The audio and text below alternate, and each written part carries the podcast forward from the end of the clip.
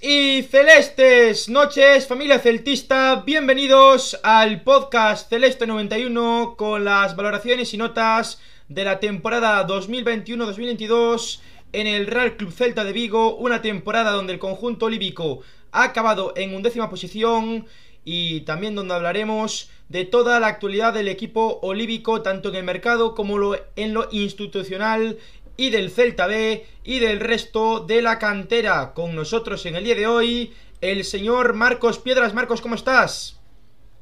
Encantado de estar aquí una vez más y terminar ya de una vez la 21-22. Con nosotros también el señor Afou Celta. Afou, ¿cómo estás? A gusto.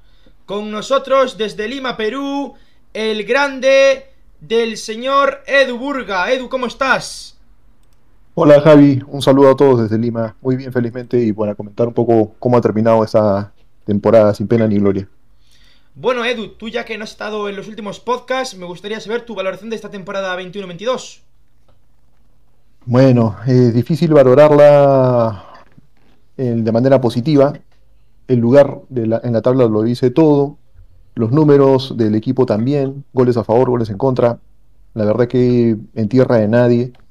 Teníamos muchas expectativas, como creo que todos compramos a inicios de temporada, pues un proyecto ilusionante, ratificar sensaciones, mejorar eh, que la chachoneta metiera el, el, pie al acelerador y pusiéramos turbo, pero lamentablemente no fue así. Eh, creo que no, no terminó de funcionar, tuvo momentos, como también tuvo muchos bajones y la verdad que muchas cosas por mejorar, muchas cosas por valorar y bueno, los cambios que se vienen para la próxima temporada pues nos dirán eh, cómo vamos. Definitivamente va a ilusionar porque van a haber cambios, pero vamos a ver cómo, cómo se presenta. AFO.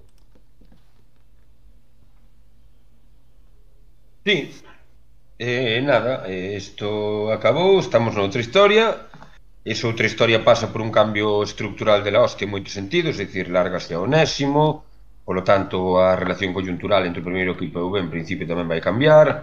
Este parece ser que largan a hostia de Peña, van fichar a outra hostia de Peña ao mesmo tempo. Entón, bueno, pois nada, intentaremos non ilusionarnos demasiados, demasiado, aunque non prometo conseguilo, ao final vou me ilusionar como cada pretemporada, ao final vou me levar a hostia como cada temporada. A historia é que eso, pois xa, xa non sei, non sufrir, polo menos. Joder, po ano tamén Ahora sí que po ano vendo o cambio de estratagema e de toda a asca, po ano sí que me conformo con non sufrir.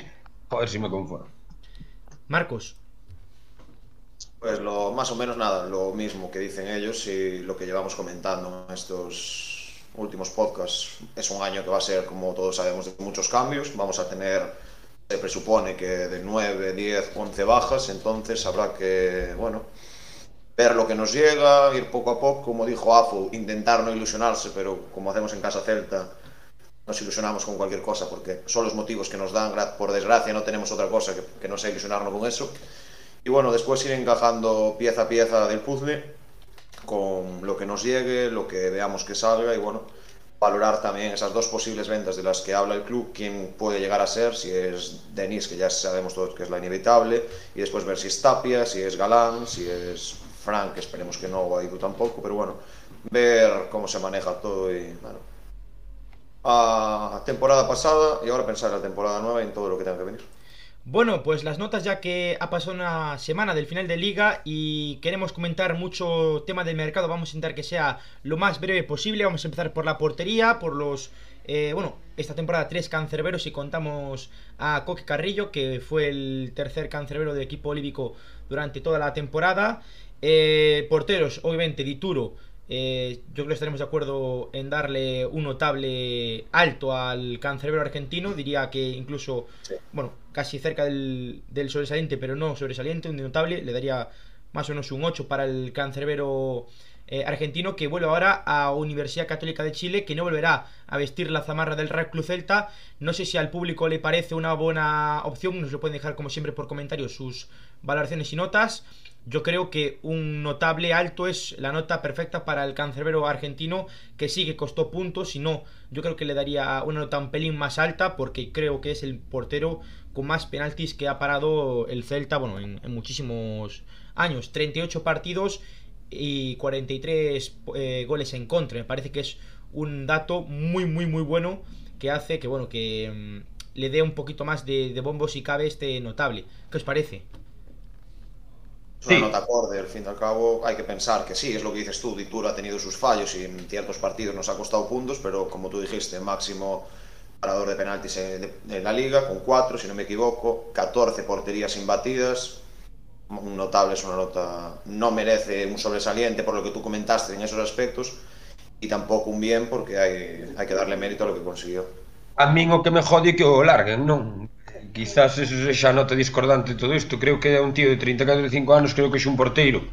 Ademais das características de Dituro, que se basa moito na colocación e tal, que pode durar hai un bon nivel perfectamente outros 3 ou 4 anos, non? E, e que o larguen por un millón e medio, pois bueno, non sei a quen pensan traer, pero non sei se por esos cartos van traer xente que rinda tanto, non, non sei. Sí, yo también, yo también estoy en esa sintonía. Yo creo que las formas en Casa Celta en realidad pues este, no, no son las mejores, sobre todo a la hora de desvincular o tratar de por lo menos obtener un jugador eh, de la categoría de Dituro. Eh, yo creo que en esta temporada ganamos un buen portero, ganamos seguridad en la defensa, ganamos seguridad en la portería. Como comentaban, ha parado cuatro penales de ocho que le lanzaron, es un 50% de, de, de efectividad ante los penaltis, no es nada despreciable. Obviamente no puede tener un sobresaliente porque también así como nos ha dado puntos, también nos lo ha nos lo ha quitado. Si no, no estaría en la Universidad Católica y no hubiera venido, no hubiera venido al Celta. Eh, una pena porque creo que perdemos cierta seguridad, un tipo que puede sumar. Yo creo que es un tipo que puede sumar y que, bueno, en realidad por los años y el Bill Dinero, pues en realidad no, no va a estar con nosotros, ¿no? Veremos qué se presenta para la próxima temporada, veremos si el Celta tiene en mente darle continuidad a Rubén, recupera a Iván.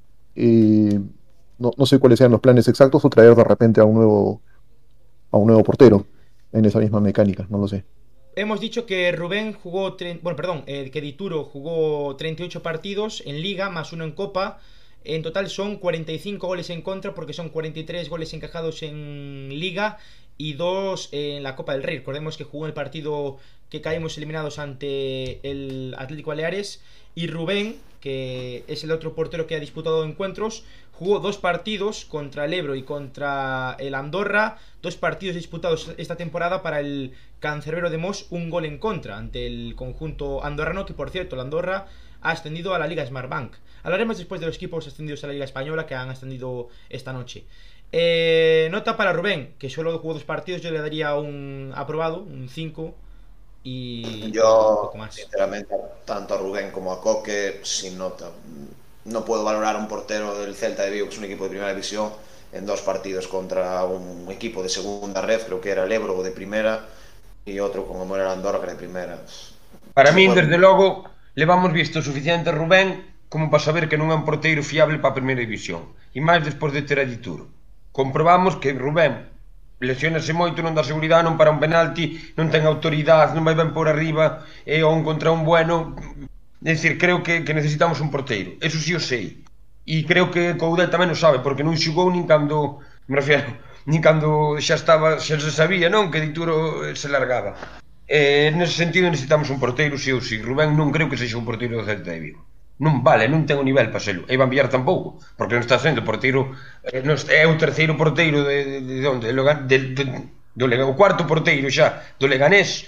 Quero dicir, algo falla na portería do Celta, dicir, tirar da canteira está moi ben, eh, queremoslle moito moita xente, pero hai veces que a cousa non funciona. Pois no, no caso da portería parece eso, non? E xa está. Sí, yo igual, yo en ese mismo sentido, igual con Marcos, creo que no tendríamos eh, los minutos para calificarle o ponerle una nota a, a Rubén y bueno, a Iván pues obviamente menos. Bueno, pues entonces concluimos en la portería, un 8 para Dituro, un bueno, sin nota para Rubén y sin nota para Coque Carrillo que no disputó eh, ni un solo encuentro. Pasamos a la defensa, si os parece vamos a empezar de derecha a izquierda. Nota para el capitán, para Hugo Mayo. Uf. 6,5. Cumpleu. Cumpleu ben. No me voy a poner así numérico nada, pero bueno, un bien. Yo voy a darle un 6 a Hugo Mayo, sí, Edu. Yo un 6. ¿Sí? No más. Bueno, Sí. pues. Alguna lesión, otra que otra. En lo que hubo cumplió y tampoco es que sepa una prueba justa. Y marcó, ¿eh? Un gol. Marcó un gol contra el. ¿Contra quién marcó? ¿Levante puede ser? Creo que sí que marcó un gol contra Levante con el, gor- con el gorro de piscina, Hugo Mayo. No, el contra Levante no, porque contra Levante fue Cervi y después nos empataron. Sé que fue en Balaídos. Osasuna, Osasuna, Osasuna. Osasuna. Pues, Fue me contra el Club Atlético Osasuna, sí. Eh, bueno, pues Hugo Mayo, yo voy a darle un 6 al capitán del Celta. Creo que, bueno, pues no, no se le puede pedir mucho más. Tuvo muchas lesiones y creo que los 30 años ya le pesan, ¿no? Eh, Kevin Vázquez, le voy a dar un pelín más, 6,5 diría yo. Creo que estuvo mejor Kevin que Hugo Mayo. Tuvo más continuidad al final de temporada, lo vi mejor, cumplidor. Yo voy a darle un 6,5 a Kevin. Yo me mantengo en lo mismo, un bien. O sea, no voy a dar nota numérica a nadie. Para mí, lo digo diciendo, el mejor Kevin no, no supera un Hugo Mayo normal. Pero bueno, una temporada en la que Kevin no es un cumplidor, no destaca ni en ataque ni en defensa, pero tampoco la caga. Entonces, un bien y buena temporada. Sí, en la dinámica del equipo, una medianía, Kevin, en esta temporada. ¿Nota para Kevin, Edu? ¿Qué nota le das? 6.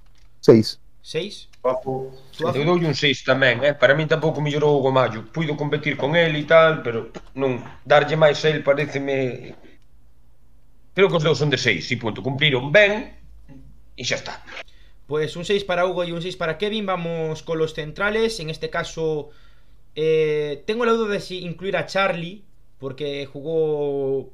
Bueno, tuvo ciertos minutos con el primer equipo. Eh, sobre jugó, todo es que en. si Claro, en a fue titular. También fue titular en algún partido de Copa. Quizás tuvo más participación que Rubén, que antes le dimos sin nota, ¿no?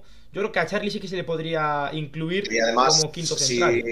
si le damos nota, o sea, si se la vamos a dar a Fontán, también hay que dársela a Charlie, porque no sé los minutos que jugó cada uno, pero creo que hasta igual jugó más Carlos que José. Más, más Fontán, un partido más Fontán, Marcos. Nueve partidos. Nueve Fontán partidos suele Fontán y ocho Charlie, sí. Sí, se le puede dar, me. Vamos a empezar con los titulares. Para mí, eh, voy a darle un 9 a Josef Eidú. Me parece que tuvo una mejoría eh, muy, muy, muy notoria esta temporada. Eh, es clave para el proyecto y futuro del Celta. Renovó esta temporada. Es un central que recordemos que Aidú no es mayor. Aidú tiene 26 años. O sea, puede darnos bastantes años aún en el Celta. Y es que jugó 32 partidos, 30 como titulares y ha sido una roca in- inexpugnable en la defensa del Real Club Celta. Yo voy a darle un 9 a Aidú. Yo otro, o sea, un sobresaliente también, porque sí que es verdad que la temporada de Joseph mejora una locura en- comparándola con la de la temporada anterior el año pasado. Es lo que decías tú, y lo que tiene comentado muchas veces Afu, que yo creo que también parte de esa mejora de Aidú viene de tener detrás a Dituro, que sabe ordenar el equipo, que sabe guiarlo, y aún así que, bueno, en salida de balón, Aidú comparado con la anterior y años anteriores ha mejorado muchísimo, ha sido el capitán de la defensa y esperemos que siga el nivel y no sea un espejismo como esa temporada o media temporada que tuvo Murillo al principio cuando llegó. Uno de los posibles que dicen que va a salir, esperemos que no. Bueno, Sí, yo coincido, coincido con Marco, yo creo que también un 9 para, para Aidú. Creo que se ha complementado no solamente con Tituro, sino también con Araujo. Le ha cubierto las espaldas en algún momento y se han complementado. Araujo con altura y Aidú con el choque. Si no me equivoco, es el primer defensa que sale de los dos eh, para cortar eh, en algún ataque. Entonces se han complementado muy bien y bueno, tener a Dituro en la espalda, pues definitivamente también les da una seguridad en el juego, ¿no? Sí, pero estamos valorando toda a temporada. E estamos nos esquecendo dos 10-12 primeiros partidos de Liga do Celta. En donde Aidú realmente non o fixo nada ben, eh? Hasta de feito non foi titular en todos os partidos, o primeiro. no, de refiero. hecho, recuerdo, Afu, si me permites, eh, la segunda segunda tercera jornada, cuando jugamos contra el Athletic Club, eh, nos cuesta la victoria, bueno, la victoria o el empate, en este caso, el empate, por un fallo dantesco de Aidú que acaba marcando el Athletic. O sea, es claro, un fallo quero grande. que Aidú podemos lle dar moita nota porque foi un ascenso, é dicir, foi de, de menos a máis. E é verdade que acabou a temporada, xa desde mitad da temporada fixo tal vez de un 8 ou dun 9. Pero tamén é certo que a temporada son 40 partidos, ou non son os últimos 25. Entonces, tendo en conta iso, non lle podo, para min, non lle podo dar un 9. Teño que dar un 7,5. Porque se valoro a primeira parte da súa temporada, pois ao mellor lle dou un 3. se valora a última parte, igual lle dou un 9 e medio e, e entonces eu teño que dar un 7 e medio. Pues sí, un 8 para Idú, eh, ya que bueno, es la media entre los cuatro. Vamos con Néstor Araujo, me gustó menos, yo le daría un 7. Creo que también Araujo. cagadas importantes. 34 partidos, 29 titulares en liga, por supuesto. A mí Araujo mejora a nivel, pero es lo que, bueno, lo que le, malo que le puedo ver yo a Néstor es la irregularidad, que hay partidos que se complementan muy bien, que está sublime, y hay otros que tienen muchos fallos tontos. No sé. Sí. estaría entre sí. el bien alto, notable bajo, entre un 6 y pico, pero como mucho un 7, pero de ahí no pasar, porque si Aidu se queda un 8, yo creo que Aidu estuvo muchísimo mejor que Néstor, pero vamos, ya te digo, un bien alto, notable bajo. Eu doulle un 6,5 como moito. Aportou cousas, fixo ben, defensivamente mellorou, deulle salida de balón, pero é un defensa que non dá para máis. A que, ademais que non dá para máis de un 6,5 no seu mellor nivel. Eh? Pois pues en México é indiscutible, Afo é indiscutible. Xa, en México é unha selección que, que pasa, que a veces aspira a cousas e este ano ver se se clasifica para o Mundial. Quer dicir, no, é que é moi bon con, con, con, con Corea do Norte, xa, pero isto, isto, isto é a Liga Española, é lo que é. Hmm. Quer dizer, creo que non ten máis condicións que esas. Yo coincido, yo un bien como mucho. Un sí, yo de, yo de acuerdo, el, el fuerte de de Araujo es el juego aéreo, pero en el uno contra uno en realidad uf, se le vieron las costuras más de una vez, ¿no? Otras cosas, ¿eh? dime. Ahí tiene razón Edu, el juego aéreo es sublime. Ya vimos el último gol que, que mete la última jornada en Estalla, es un cabezazo imperial. Sí. No, eu además creo que ten outras cousas boas, que sí, creo que posicionalmente é o defenso máis inteligente do Celta, creo que ten bastante boa capacidade para saber cando incorporar un pouco, cando non. Por eso lle dou un 6,5, eh, non lle dou un... Pero está no seu máximo, me refiero, non é rápido, é lento de cadera, eh, en fin... Ay, ah, tamén, tamén hai que destacar, o que yo podría destacar tamén, que los lleva metade da temporada hasta acá, está siendo bastante importante la salida del balón, está siendo un defensa que está rompiendo líneas y que los equipos no se esperan esa salida y creo que si no me equivoco, creo que el partido contra Alavés, en el primer gol, que es el que Alavés fue Denis el que metió el primer gol, ¿no? No, Elche, perdón, creo que fue contra el Elche, que es cuando Araujo sale desde atrás, rompe hasta medio campo, abre a Yago y acaba en el gol de Denis. Me refiero que esas cosas sí que fue un poco... Y creo que dando la sorpresa, sí. creache superioridades no medio do campo, cando a veces está a cousa moi igualada non a un contra un, e mandou un tiro contra o largueiro contra o Barça nunha beca embaguarada desas, ora que eu recordo, non? En sí. Baleiros. Sí, sí. Non, non salía ali un pouco, colleu o balón, o tío empezou a correr e mandou a escuadra. Eu dou lle pois non? Sí, creo que fora... Eu diría un 6,5 por esa razón, sé. Sí. Non dá para máis tampouco. Sí. Entre sí, el pie alto y no está debajo, pero un 6,5 de media yo creo que es lo ideal, vamos. Lo de la, sí. lo que dices tú de Araujo del palo también lo hizo contra el Villarreal, ¿eh? Lo hizo dos jornadas Sí, a ver ser un crack, sin. Pasamos con eh, Jason Fabián Murillo, 19 partidos, 12 como titular, el colombiano, el parcero. Yo creo que no está para probar. Temporada muy mala de, de Murillo, pese a que tuvo tan solo 12 titularidades en liga, un par de días más en Copa. Eh, la temporada de Murillo muy mala. Yo le daría un, un 3. Eu daría un 2. Non teño argumentos para darlle máis dun 2. Non os tengo non me transmiteu confianza, ten salido partidos a ser expulsado tres minutos despois de salir, o sea, pésima temporada. Hmm. Pésima. Sí, muy insuficiente y como mucho, mucho, mucho, siendo muy generoso sería un 3, pero 2, 2 y medio. Sí. Creo que es eh, yo igual, dos, dos y medio en realidad. Eh, una pena ver al Murillo que, que esperábamos ver en la primera temporada y cómo se echó a perder, pero ya era una historia repetida en el Barça, en el Valencia, en el Inter, donde cuajó buenas, buenas primeras impresiones, pero luego, pues, este, cuando lo ves de cerca, ya no, pues sí. no más. Pues un 2 para Jason Murillo, que también eh, se dice adiós del conjunto líbico, dice adiós de Vigo. Eh, vamos con Carlos Domínguez, con Charlie, que prácticamente jugó más eh, en el primer equipo, o más como que tres el primer equipo, que en el Celta B al final. No sé, no sé la cifra, pero da la sensación de que tuvo más participación en el primer equipo o más entrenamientos en el primer equipo que en el Celta ve este, este curso. Eh, ocho partidos, tres como titulares, buen partido, sobre todo me quedo con el de el Benito Villamarín, donde el Celta gana 0-2. Está verde, sí, lo que ponen aquí en el chat, pero creo que es un central de futuro. Le voy a dar un 5, yo, diría. Yo daría un 4,5. Necesita mejorar. é bon, está ao borde de ser moi bon, pero necesita mejorar. É un NM que antiguamente que nos poñían nas notas, non? Cando non só había progreso adecuadamente e necesita mejorar. Pois este un necesita mejorar. Vale, pode, pode responder e responderá, eu sou moi carlista, pero necesita mejorar. Yo creo que por las pocas oportunidades que le dio el Chacho, que ya sabemos que muchas veces siempre tuvo a Murillo por delante de él y que era el cuarto central. Como dijiste tú, Javi, recuerdo ese partido en el Villamarín con esa pareja centrales, cuando fue lo de varios casos de COVID, que fue Carlos Okai, cumplió. Yo no, te, no le voy a poner un bien porque creo que no es para pasar de ahí, pero lo que jugó a mí no me disgustó. Creo que solo recuerdo un partido en el que, bueno, ese fallo, que si no me equivoco fue contra el Levante, creo, donde sí que puede fallar, pero bueno, para mí un aprobado, no es merecedor de suspender un 5 justo para lo poco que tuvo y es un central de futuro y que hay que cuidar. Pues sí. Yo también le daría, yo también le daría un 5 en realidad. Yo creo que definitivamente el hecho de que necesite mejorar es justamente porque necesita minutos y necesita rodaje. Entonces, yo tengo mucha fe en, en que Carlos pueda ser el central del futuro.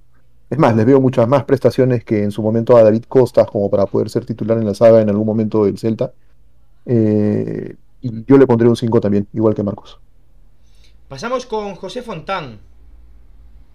¿Qué nota le diréis al de Vila García de Arosa? Yo, sinceramente, no lo suspendería. Yo creo que, por lo, poco, que jugó José, creo que el único fallo que le recuerdo es ese penalti en las primeras jornadas en Balaídos contra el Cádiz. Eh, por desgracia, el Chacho en esa rueda de prensa estuvo bastante mal porque sale, lo marca él directamente, cosa que si lo llega a hacer un central de jerarquías como fue Murillo y que tal, no creo que lo acusara. Lleva una temporada fuera de su posición, jugando los minutos de la basura, cuando por suerte los tenía, que casi todo lo jugó, como sabemos, Javi Galán. Las veces que le tocó entrar de lateral izquierdo, cumplió. Veo, no sé si me confundo, no, no sé si en el Villamarín es José el que juega al final de lateral izquierdo titular o no, porque no me acuerdo si Galán ese partido llega, pero bueno, creo que un caso parecido al de Carlos, quitando que también tuvieron así un fallito cada uno, pero vamos, una temporada que tampoco me parece va a suspender y le pondría un 5 también. A... Y marcó dos goles en Copa, recordemos, contra el Ebro y contra el... Que non está para probar, estás falando de Fontán, verdad? Perdón. Sí, sí, marcó, marcó No, contra el Ebro el, el quinto gol y marcó contra el Andorra también. Dos goles en Copa. Bueno, yo le daría un 5 también a, a José Eu, Fontán. eu tal... Y eso que también, Ah, mira, pero, te sumo pero Marcos- suspenderlo, suspenderlo es como señalarlo como el Chacho lo señaló en la rueda de prensa. Yo al canterano en realidad hay que mejorar, hay que darle minutos, pero no, no maltratarlo con la nota. Yo creo que 5, y coincido con Marcos en ese aspecto, creo que creo que sí necesita mejorar, pero como lo decía hace un momento, creo que la mejora se da con los minutos que tengan que darle. Yo, sus- yo suspendería a Carlos si fuera jugar, por ejemplo, jugar a varios partidos de central, que puedes esperar y que es cosas, pero ya de lateral izquierdo yo José no, no esperaba nada. Jugó muy pocos minutos. Y claro, yo creo que voy a suspender, o al menos yo, a esas personas de decir, oye, teníamos todos unas pretensiones aquí y quedaste muy por debajo.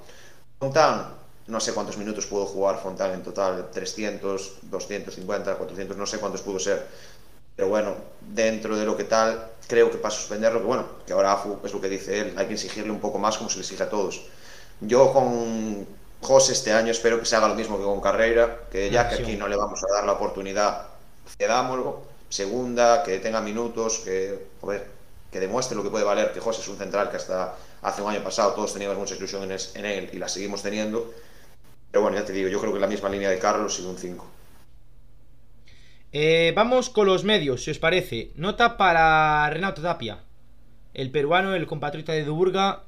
Yo creo que. A Galán Vale. que lle destes, perdón. A Galán. Bueno, fuimos. Ah, no fuimos Ah, con Galán. es verdad. Javi Galán, falta el lateral izquierdo. fuimos, vale. Voy a darle un 9 a Javi Galán. Yo Para mí el fichaje de la liga, eh, sin duda. Sí. A mí Galán me tiene loco, me parece una barbaridad que el Celta fuera capaz de ficharlo y que ningún equipo tuviera esos 4 millones de euros y se nos adelantara. Creo que es un fichaje que en circunstancias normales el Celta nunca llegaría. No. sé los motivos ni qué pudo pasar. Sí que es verdad que de Javi es una animalada, como creo que es- comentó Afu estos días en su cuenta de Instagram, en regate, siendo defensa, está en el top 5 de la liga, crea superioridades en ataque, en regate. La pena que no pudimos aprovechar en todo a Javi Galán, que yo lo vi en la temporada en el Huesca, es que bueno, ya con la baja de Mina no pudimos tener lo que él tuvo en Huesca con Rafa Mir, que era mucha profundidad por banda y centro al área donde el delantero casi siempre, bueno, era Rafa Mir, también es un delantero de envergadura, podría finalizar. Entonces yo creo que Javi Galán, con una continuidad de Mina, si no llega a pasar lo que ya todos sabemos, o un delantero de referencia, que por desgracia, cuando ya fuera de Mina, Gallardo no lo es, y Aspas tampoco, se pudo perder más. Aún así, no, bueno, no Huesca tamén é certo que xogaba de carrilero e que de lateral. Eh? claro, funcións defensivas do Huesca O sea, máis que a referencia do dianteiro que si, sí, o joder, o ano pasado no Huesca daba gusto velo, este ano tamén no Celta, non? Pero no Huesca quizás destacaba un pouco máis. Nun equipo descendido, decir, en peor equipo que o Celta. Por que? Porque el xogaba como, como carrilero e iso era unha barbaridade. Una, una conexión que me gustaría ver a mí, igual es muy difícil, igual no pasa, es que creo que Javi, con ese juego aéreo que tiene de, bueno, de centros, podría encajar muy bien si el Celta fuera capaz de conseguir, que no sé cómo están las cosas ahora mismo, el fichaje de José Lu. José Lu en juego aéreo es un rematador que te gana todo por arriba, que tiene mucho remate, y creo que con Javi Galán podría compenetrarse muy bien. Aún así, no le voy a poner sobresaliente, porque para mí por encima en la plantilla destacan tres jugadores esta temporada. Bueno, cuatro, sí, es que Javi podría estar ahí. Eh, notable alto, 8,5, como mucho 9, pero yo me quedaría más por el 8 y medio. Por cierto, eh, Javi Galán, después de Turo, es el jugador que más minutos ha disputado esta temporada, ¿eh? 37 partidos. sobresaliente, ¿eh? Para mí un 9, Javi Galán. Sí. también. No se lesiona, no se lesiona, rendimiento top casi todos los partidos. Se compenetró bien con Nolito, se compenetró bien con y con quien le pusieron al costado se compenetró bien. Pudo salir eh, con cierta prestancia y la verdad es que Ojalá e despois, pa, e despois que defensivamente non é un tipo fácil de joder. No. O un contra un é moi difícil de levar. Está moi ben posicionado normalmente defensivamente. É un lateral moi bon. Moi bon. Do millor lateral que hai hoxe en día, do máis completo, por menos, para min. Bueno, pues ahora sí, vamos con los medios tras ese 9 a Javi Galán. Nota para Renato Tapia, el, peruano, el compatriota de Duburga. Creo que. Yo le, doy, un 4 a, mi compatriota. La verdad que decepcionante su, temporada, más allá de las lesiones, más allá de señalamientos, etcétera. Eh, creo que no ha cuajado, no ha cuajado una buena, una buena temporada. Eh, una pena porque la verdad que yo esperaba que ratificara sensaciones y se apoderara del medio campo y, le diera esa, esa solidez también, eh, apoyara con la solidez defensiva en el equipo, pero, pero lástima, no, no ha podido ser así. Vamos a ver qué sucede en la próxima temporada. Yo creo que es, si no la que más, una de las grandes decisiones de la temporada en Casa Celta. Tapia venía del año pasado de ser el timón del medio campo, no pasaba un balón por él, si pasaba el balón no pasaba el jugador, si pasaba el jugador no pasaba el balón. Y sí que es verdad que Fran este año le ha comido la tostada completamente. Que igual no es tanto de mérito de él como mérito y el añazo que hace Fran. Puede ser, eso ya no lo vamos a saber. Aún así es un año que es para suspenso, claro, porque por, aunque eh, Fran sea el titular, cada vez que entraba Tapia el equipo no mejoraba, salvo uno o dos partidos que pudo cumplir bien desde que entró la entrada de Tapia desde la grada, sabías que iba ya a carrear tarjeta amarilla, yo creo que en eso tiene que mejorar, en ese control a la hora de entrar.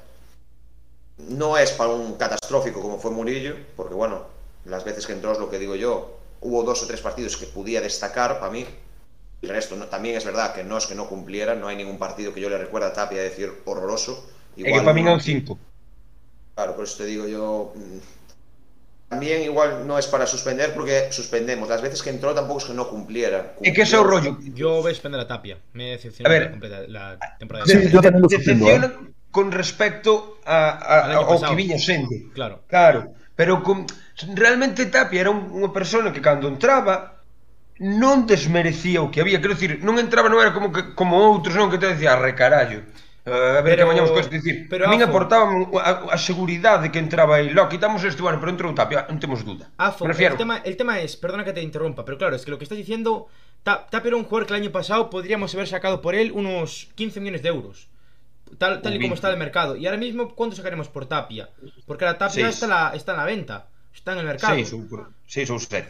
5 millones se podría, porque tiene cartel en la selección de Perú. Pero bueno. También hay que recordar que esos viajes con Perú, esas lesiones que tuvo Tapia, también lo pudieron frenar. Claro. En acorde a lo que pude decir antes, de que sí que es verdad que nos esperábamos más, pero también igual, claro, es un suspenso en comparación a la temporada anterior.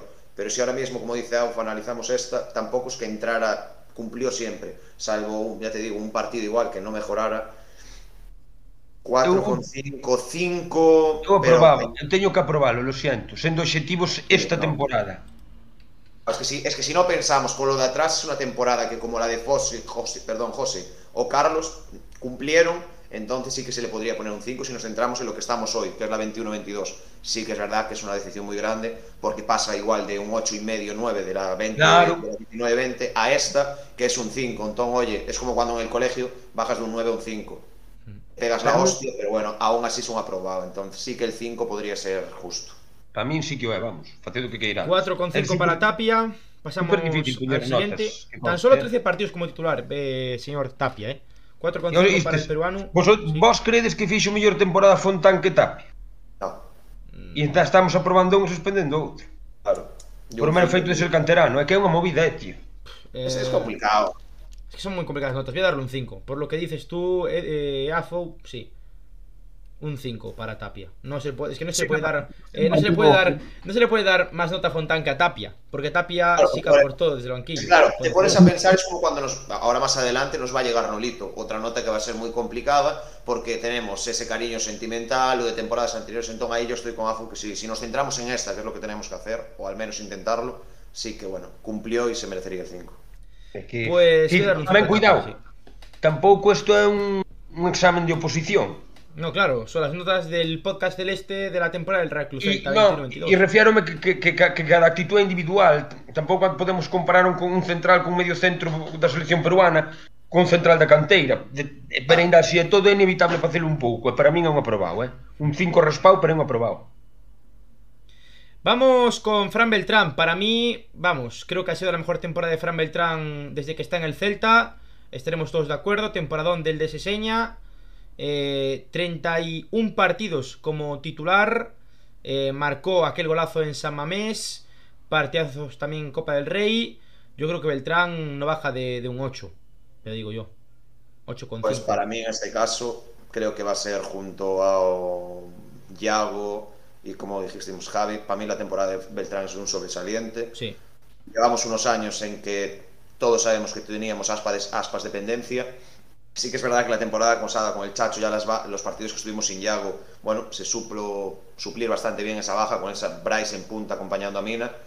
Pero este año muchos partidos que ha faltado Fran se ha notado muchísimo. En el momento que Fran sale del campo se nota en salida de balón, en, en todo. Entonces yo creo que la temporada de Fran, y ya no la voy a comparar con la del año pasado porque ya sería brutal en ese aspecto, pero yo creo que se merece un 9 porque para mí es de sobresaliente la temporada. Junto a Yago, Galán y Aidú, y bueno, quizás Dituro, los cuatro mejores de la temporada en Vigo. Para mí, eh, Beltrán está en el podio de la temporada. Creo que ha crecido una barbaridad. Ha podido aprovechar los minutos que el Chacho le ha dado en ausencia de Tapia y le ha comido la tostada claramente, ¿no? Eh, definitivamente con sus actuaciones, su dinámica.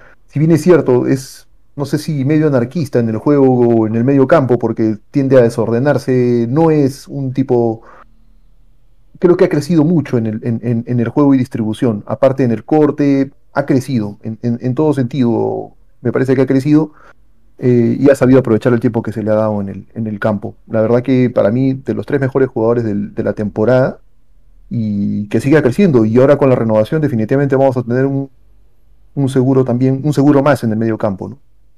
Ponen por aquí, perdona, AFO, ponen por aquí en el, en el chat Alex Celta, ya llegó Skull a abrir el paraguas. eh, sí, Afo, ahora tú lo que quieras comentar. No, para mí Fran Beltrán, eso sí, evidentemente, se non é MVP pouco lle falta, non? Eh, estaría aí na pomada de unha foto finish, por así decirlo. E mellorou moito en moitas prestacións E ademais está ganando, esta é unha sensación que teño desde o sofá da miña casa. O mellor non é así, pero dá má sensación de que empeza a ser un líder no medio campo sendo tan noviño. É dicir, que moitas veces apreta cando el decide que hai que apretar, que a veces se dá o paso atrás cando el decide que dá má sensación de que empeza a mandar moito no medio campo, ao marxe das cualidades máis eh, relativamente máis técnicas, non? Que si vas ben ao corte, que si da salida, que si des, e, e creo que aí é onde máis se está notando Tapia, sobre todo a final de temporada. Para min, el era, houve eh, momentos de, de, da temporada, non partidos concretos, momentos da temporada, que era el o que marcaba os ritmos de como xogaba o Celta, de máis acelerado, de menos acelerado, de máis tal, era Tapia, era Tapia, perdón, era Fran que nos marcaba. E se consigue asentar esa condición no seu xogo habitual, estamos falando de un grandísimo xogador de fútbol. Xo é, pero se además ten eso, vamos ter eh, Beltrán dependencia. Vamos ser beltranejos todos. Se vou lle dar un sobresaínte. Un 9, tal vez. Moi de acordo. Un 9 para Fran Beltrán. Vamos con Denis Suárez, que esta temporada estuvo envuelto por esa polémica, ¿no? Con el eh, presidente del Real Club Celta, con Carlos Mourinho, por la agencia Intermedia Sport Player, que bueno, que tiene eh, el jugador eh, salcedense. Eh, con, bueno, con la serie de Brian Bugarín, el canterano del Celta que se fue al Real Madrid. Yo creo que la temporada de Denis es de las mejores que ha hecho desde que está en el Celta. Me atrevería a decir que Coudet ha sacado la mejor versión de Denis Suárez. Sobre todo te diría que las últimas 10 jornadas es cuando Denis ha empezado a, ser, vamos, el de los mejores del equipo. Y, y yo creo que Denis 7,5 se puede llevar tranquilamente. Sí, yo creo que yo en mi caso sería un 7 temporada que bueno, teniendo que jugar también con el bombo exterior toda la temporada con esa polémica con Mourinho, bueno, una temporada en la que me ha jurado los números, partidos bastantes buenos, la mayoría diría yo, también es verdad que hubo partidos que fue intrascendente. Bueno, yo creo que para un 7, si le hemos puesto a jugadores como Hugo y Kevin un 6 por cumplir y hacerlo bien, yo creo que Denis un 7 con los números que ha tenido y hay partidos que en juego nos ha ayudado mucho, se lo merece también. Un 7. Sí, yo le daría un 7.5 a Denis también. Su buen final de temporada ha sido lo, que, lo más destacado. Eh, no ha sido un rendimiento, digamos, este parejo en, en, en, toda la temporada. Ha tenido picos altos en partidos puntuales. Recuerdo mucho el partido que le ganamos al, al español y bueno, el partido con el Rayo Vallecano donde hace una asistencia. Creo que ha, ha cuajado buenos partidos, buenas actuaciones eh, y de manera lo bueno es que él no ha respetado las lesiones, no ha sido, no ha sido de cristal esta temporada también. Entonces, eso ha permitido mantener una cierta regularidad y cuando este tipo de jugadores goza de alguna confianza, creo que, que rinde mejor. ¿no? Y marcó Para cuatro mí... goles, ¿eh? Marcó cuatro goles contra el Granada en el 94, que valieron tres puntos. Contra el Elche, en el último partido de la temporada en Balaídos. Contra el Español Seis asistencias, y otro ¿no? más. Sí, sí, cinco asistencias y cuatro goles. Denis Suárez está muy bien para no ser un eh, para mí, goleador. Es un media punta. Para, sí. Para min non, para min un 7 é unha nota. Eu daría a mesma nota que o Mayo e, e que Kevin cumpleu. Por qué? Porque para min sí que foi irregular, moi irregular ao longo da temporada, xogou moito, pero foi moi irregular. Feito hai veces que eu dicía, pero, pero, pero, pero que está Beltrán solo no medio campo, que non aportaba nin na salida de balón, nin a filtración de pases arriba, nin, nin, nin aunque con Coudet si que o ese medio campo ten que ter esa capacidade de chegar á segunda línea, marcar goles, marcou 4. Una, a, un, a un xogador que se lle presupón, outra cousa que se lle presupón, moitísima calidade, porque se fichou con moitísima calidade, non? Xogador de 14 millóns de euros. Estamos falando da mellor estamos falando da mellor temporada que fixo. E ainda sendo a mellor temporada que fixo nun equipo como o Celta, un xogador de 14 millóns de euros, non ten que ser unha boa temporada, ten que ser un puto amo. E aquí xa o comparo a él con el mesmo. Eu doulle un 6 porque é verdad que cumpleu pero non lle dou máis por a súa irregularidade e por o moito que pode que, que tería que aportar semeja, semellante xogador para as nosas condicións, que non somos o Madrid nin o Barça, donde un xogador de 14 millóns é unha broma. Aquí é o fichaje máis caro da historia ou dos máis caros da historia. Darlle máis, eh, eh, eh para min en serio, darlle máis nota que a outros, cosa que para min fixo moi bons partidos e partidos moi decadentes. Para min non foi regular e para min os partidos que fixo bon foron moi bons, pero tamén os que fixo malos estaba completamente desaparecido. Por tanto, eu daríalle un 6. Cumpleu, doulle un ben, bien chaval, sobre todo últimamente, pero que a temporada son 40 partidos, non 6 últimos. Eh, yo creo que la media es de un 6 y medio. Puede, para unos tirará para arriba, para otros tirará para abajo, como bien dice Afu, y tiene razón, muy irregular en algunos partidos, pero bueno, Sí que es verdad que yo, claro, digo, me refería a un 7 porque sí que, bueno, comparado con Hugo y Kevin, pues puedo por cifras tal, pero es lo que dice es que valió 14 millones de euros. Bueno, y también valió 14 millones de euros en Remor y está jugando en Turquía. Sí, e daríamos un 0. Hombre, claro, porque lo que hizo en Remor en Vale, pois va- entonces a ver. Denis Pe, pe, pero Denis respondendo millor que Emre Mor, por eso non son comparables, e respondendo millor, o sea, sendo un xogador perfectamente válido, a súa mellor temporada está lonxe do que todos pensamos que tiña que estar. É dicir, eu a mellor temporada de Denis, se me, cando fichamos, se me din que a mellor temporada de Denis iba a ter este nivel, para mí sería decepcionante. Estamos falando máis da última temporada, é dicir, podemos poñer unha nota a trayectoria, case, se queredes, e, e para mí é un, dun 6. 6,5. Sí, el paso de Denis no va a ser recordado por Vigo como un paso como lo que esperábamos, al igual que todos los que vinieron con la operación retorno. Y hay que acordarse también que aunque llevemos semanas criticando a Mourinho, por lo que todos sabemos y pensamos que es por tema económico el que no sigue Denis, pero hay que recordar que Denis se va a ir del Celta porque va a anteponer seguir con su agencia antes que seguir con el club sus razones no. Y ya dijimos también que en este caso apoyamos a Denis porque Mourinho ya sabemos que seguramente le importa un carajo de la cantera y sea por dinero. Pero el paso de Denis por el Celta no va a ser lo que esperábamos todos. Y como dijo Afu, mucha irregularidad, partidos muy buenos, pero es que es un jugador de 14 millones de euros eh, con la calidad que tiene y con lo que se dijo ya no debería estar en el Celta. Entonces es lo que dice Afu, tampoco nos podemos pasar y es lo que dice. Denis nos tira porque es canterano, es del Celta, entonces ahí no somos del todo objetivos. Pero Afu ahí tiene razón. Bueno, pues seguimos con las notas, vamos con los extremos. Empezamos y damos con a Denis. un 7, a Denis. Parece unha animalada, pero bueno, está ben, eh? Nota para Solari. Un 2. Un 2. Un dos, un dos.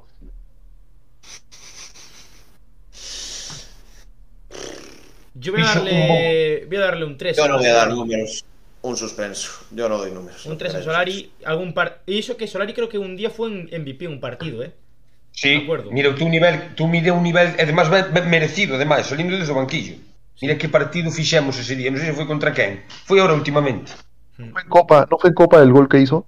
¿Verdad? No. Marcó un golazo en Copa. Es, hay que decirlo, ¿eh? Marcó un golazo, creo que de los mejores goles de la temporada, marcó, ¿eh? Contra el Ebro. Sí, es, un gol, es, un gol que le, es un gol que le vale tres puntos en la temporada, ¿no? Yo pues mira, vou, vou romper unha lanza. Igual que dixen o de antes o de Denis, vou dicir o mismo, pero ao contrario. Un tipo que che ven gratis, cobrando casi polo bocadillo, cobrando sueldo mínimo, para completar un equipo que estábamos en, con moi pouca xente, etcétera, etcétera, que está aí por, por falta de xente.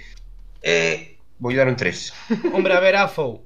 Por eh... todo isto lle dou un 3, senón igual lle dou un 1. A ver, Afo, claro. claro, sí, pero yo creo que tampouco se pode, sí, sí que sí que se pode valorar sí que se puede valorar por el precio de, de su traspaso, pero es un condicionante. Pero creo tampoco, tampoco creo que sea decisivo. Porque ha habido jugadores como, por ejemplo, eh, yo que sé, Tapia, que la primera temporada hizo un temporadón y el Bayern de Múnich eh, tenía interés por él y podía haber sido por 20 kilos. Y, Todo de acuerdo. Sí, es que a mí, a mí lo de valorarlo por el dinero que costó. Es, sí, sí que pero es un Javi, condicionante, sí, la gente se queda con eso, con el dinero que se gastó con. Es, eh... es un condicionante muy grande, porque tú ponte la idea, Javi, de que eres ahora mismo Florentino Pérez, que fichas a Mbappé por 200 millones y en toda la temporada te mete 10 goles. Que fichas a Raúl de Tomás por 25 como delantero suplente y te mete los mismos goles. La temporada de Raúl de Tomás seguramente sea de aprobado bien y la de Kylian Mbappé ya. se quedaría como suspenso. Y de, eh, es importante. Ya, pero hubo delanteros en el Celta que se ficharon eh, por, por dinero y al final pues no rindieron a un nivel pues eh, decente y vino la Ribey, que creo que costó. ¿Cuánto costó la Ribey? O Charles. Casi no costaron nada. Claro, y que cumplieron. Y marcaban 12 goles por temporada. O sea, eran delanteros, vamos. Y Gallardo, que vino este año cedido, pues marcó 3 goles. Si no me equivoco, la Ribey vino gratis y se fue por un kilo y medio o un kilo dos al Vanillas, me parece, de Arabia, algo por el estilo. No, Israel. Yo creo que fuera para Israel. Esto para Tel Aviv. Paz, no, fuera para Asia, pero creo que es el que dijo él aquí, Edu. No, sí, sí, creo que sí. Y a Solari en realidad vino con el rol de parche, ¿no? O sea, en realidad sí, en un mercado. Cobrando lo mínimo. Por la vino en, sí, en, en, rol de parche y nada, los minutos que contó, pues en realidad. Un parche. Digamos, pa parcheou, é dicir, permitiu acabar o partido con 11 xogadores. O sea, un 3. Sí, un 3 le daría. Continuamos con las notas. Vamos para el Chucky Cervi. Este, si hablamos de cifras de su traspaso, 4,5 no sé si se cumpliría alguna variable. Supongo que alguna, por ejemplo, partidos sí que se cumpliría. Es que no, no sé cuál, cuáles eran los... Eh, eh, Hay que acordarse que también que Cervi la primera, bueno, no sé hasta qué jornada se asienta, pero al principio de temporada, no voy a decir la primera vuelta porque no me acuerdo ahora mismo si entró en la 16 o tal, pero Nolito jugó bastantes partidos de titular, al principio. No Es sé, verdad. yo creo que no se debería haber cumplido ninguna, desde luego, para pagar más, pero vamos, yo creo que Cervi, pues, no sé si tienes ahí las cifras tú de Cervi al final en goles y asistencias. Eh, Cervi, 3 goles, 3 asistencias. Jugó 33 partidos, 21 como titular. Para min é un suspenso. Para min é un suspenso. Decepcionante. Non aportaba casi nada. Defendía moi ben e punto. Para min non aportou a nada. Non Yo desequilibrou, estoy- non... Yo estoy en la línea de lo que vi en Twitter, no sé a quién se lo vi la verdad estos días, y era una pregunta que te hace reflexionar un poco, y es, con la temporada que ha hecho Cervi, que en su día nos valió 4 millones, si esta temporada fueras director deportivo y Cervi no fuera jugador del Celta, ¿volverías a fichar a Franco Cervi? No, Pero es que, No. a ver, Cervi vino como el suplente del suplente del Benfica, lo que dijo Shaco hace poco. Aquí el- pero pagache 6 kilos por él, me Es que cago en Dios. también el Benfica no es el Famalisao, el Benfica es un No, candidato ya. y uno de los grandes de Portugal y el normalmente pues debería y viene con unos roles que es para titular en el Celta, que no hace una temporada horrible, no. No, Igual un Yo 5, voy a dar un que es lo que seis yo a dar un 5. Eu vou dar un 5, vale, convenceste, me Claro, vou dar o un sea, 5. Yo le- cumple yo le voy a dar un- partidos que fue quizás hasta determinante. Yo creo que el partido, la segunda parte que hace contra el Barça fue muy buena. Sí que es verdad que bueno, los jugadores de esos partidos suelen intentar lucir. Eh, Aquella primera parte en el Bernabéu creo que tampoco fue mala. Y bueno, que creo que tampoco iba para suspender no es. La No, cosa es, no pasa del 5. Tres goles, tres asistencias. Tampoco tuvo una competencia al lado para poder decir, igual Cervi con otro extremo similar ya del estilo Tello así, igual Cervi no habría sido titular este año en el Celta, lo que pasa que tenía a Nolito al lado, que bueno, con mucho cariño le tenemos a Nolo, pero esta temporada no fue tal. Tamén é Es- certo que xugou de interior e non de extremo, eh. Ta- es que claro, es que son muchas cosas, es que Hai de Coudet- factores, eu teño que dar un 5 ou un 5 con 5. Si, cada vez subo máis notas, e vos fixades, a medida que eu vou pensando, claro, vai me- que Ahora, esquema de ahora yo, ayuda mucho a esa cosa, entonces, y que también es el primer año, y Coudet ya dijo en rueda de prensa que es, anímicamente es una persona que le cuesta mucho arrancar, que al principio se dio que los primeros partidos de Cervi todos decíamos, Nolito no hace nada, pero aporta más que Cervi, entonces, bueno, un 5 y ojalá la temporada que viene vengamos, veamos a ese Cervi que costó 4 millones de euros y mm, se la, la saque. yo le daría un 6 a Servi porque creo que él vino con la vitola de jugador ofensivo. Sin embargo, acá vino a jugar y se tuvo que poner el mono de trabajo y creo que ha lucido más en faceta de lucha, pelea y presión que en jugadas de ataque y de, y de desequilibrio. El rol que le ha tocado jugar pues no ha sido el, no ha sido el más, el más conveniente para su juego, pero yo creo que eh, la siguiente temporada debería su- sumar y debería crecer mucho Sí, más y exigirse mucho más. Con 27 añitos ya, cumplió que 27 recordar años. que yo creo Tiene que dar un paso ¿Cuántos? adelante. 27 añitos, cumplió el otro día. 28, me parece, ó. 27 o 28? Eu penso que cumple 28, eh. 28. yo creo que también, pero Bueno, no lo sabes 28 por el años tiene que dar un paso adelante ya. Con 28 años. También hay que recordar que Cervi, ahora estamos hablando de cifras, tres goles, tres asistencias, pero también sí que hay que destacar, y como dice Afu, a medida que lo vamos valorando, puedes subir o bajar esa nota, igual también sí sería un justo 6, porque hay que recordar que el trabajo que hace Cervi defensivamente es muy, muy grande. Eh, Cervi yo creo que conjunto ayuda muchísimo a Galán, esas subidas de Javi por banda, sí que como dice Afu, a medida que vamos, claro, debatiéndolo, argumentos de Edu, argumentos de él, puedes ir cambiando tu nota, y sí que es verdad que, bueno, primera temporada, Vamos a dejar aquí en este momento esos 4 millones, que bueno, tampoco es una cifra escandalosa. Tres goles, tres asistencias. Al principio no jugaba. Sí que bueno, puede ser una temporada de un bien perfectamente. Un 6. Bueno, pues un 6 para Cervi. Si os parece rápidamente, le voy a decir la nota para Pineda sin nota y pasamos a los delanteros. Porque Orbelín Pineda ha estado en el banquillo, se llevó una bronca contra el Levante, se os acordáis, en ese empate a unos en Balaídos, y poco más de Orbelín Pineda. Jugó un ratito contra el Villarreal, contra el Barça tamén jugó un ratito en el Camp Nou y pouco máis. Voulle dar un Eu si lle daría un 7 a Pineda. Porque despois da bronca, despois da bronca que recibeu de Coude diante de todos, non salir do campo, meterlle unha hostia, o temple que tuvo de un 7 polo menos. Viste, Javi, después también, no sé si lo, como pasamos ahora delantero, no sé si lo vamos a mencionar, si hay que valorar a Gabri o no, porque sí que es verdad que juega poco, pero bueno, no sé. Sí, a Gabri Veiga. Bueno, realmente el- las estadísticas no aparecen, las estadísticas aquí en la aplicación de Bisoccer, que es donde estoy viendo las estadísticas de los jugadores, pero si queréis rápidamente darle nota a Gabri Veiga, yo le daría... Un aprobado al igual que Charlie Fontán, un 5,5 porque... Pero Gabriel Vega non xogou ningún minuto, eso, joder, no, tío, no, no, vamos a ver. Es que Charlie Bryce. Fontán sí que estaban aí, podías contar Claro. con eles, aunque non contaras tal Gabri que foi un pouco hora ao final de, de, de, de... Por Dios, ese que é un sin nota de regla, joder. Máis que Pineda aínda. De hecho, lo cativo. puesto en atacantes. Lo No sé si atacantes. jugaría más, más minutos Gabri Veiga que Orbelín, ¿eh? Tengo mis dudas. Eu tampouco o sei, pero bueno, é un tipo co que se contou Ya, ao final e tal, quero dicir, isto No, no. sí que é un sin nota. Jugó más Dadelle minutos- tempo cativo, joder. minutos Orbelín Pineda, eh. No sé, no sé, lo dije por decir. Eh, paciencia con él, Nota joder. para Bryce Méndez, 37 partidos, 36 como titular, 4 goles, 5 asistencias. Prácticamente calca los números de, de Denis Suárez, ¿eh? Yo espero.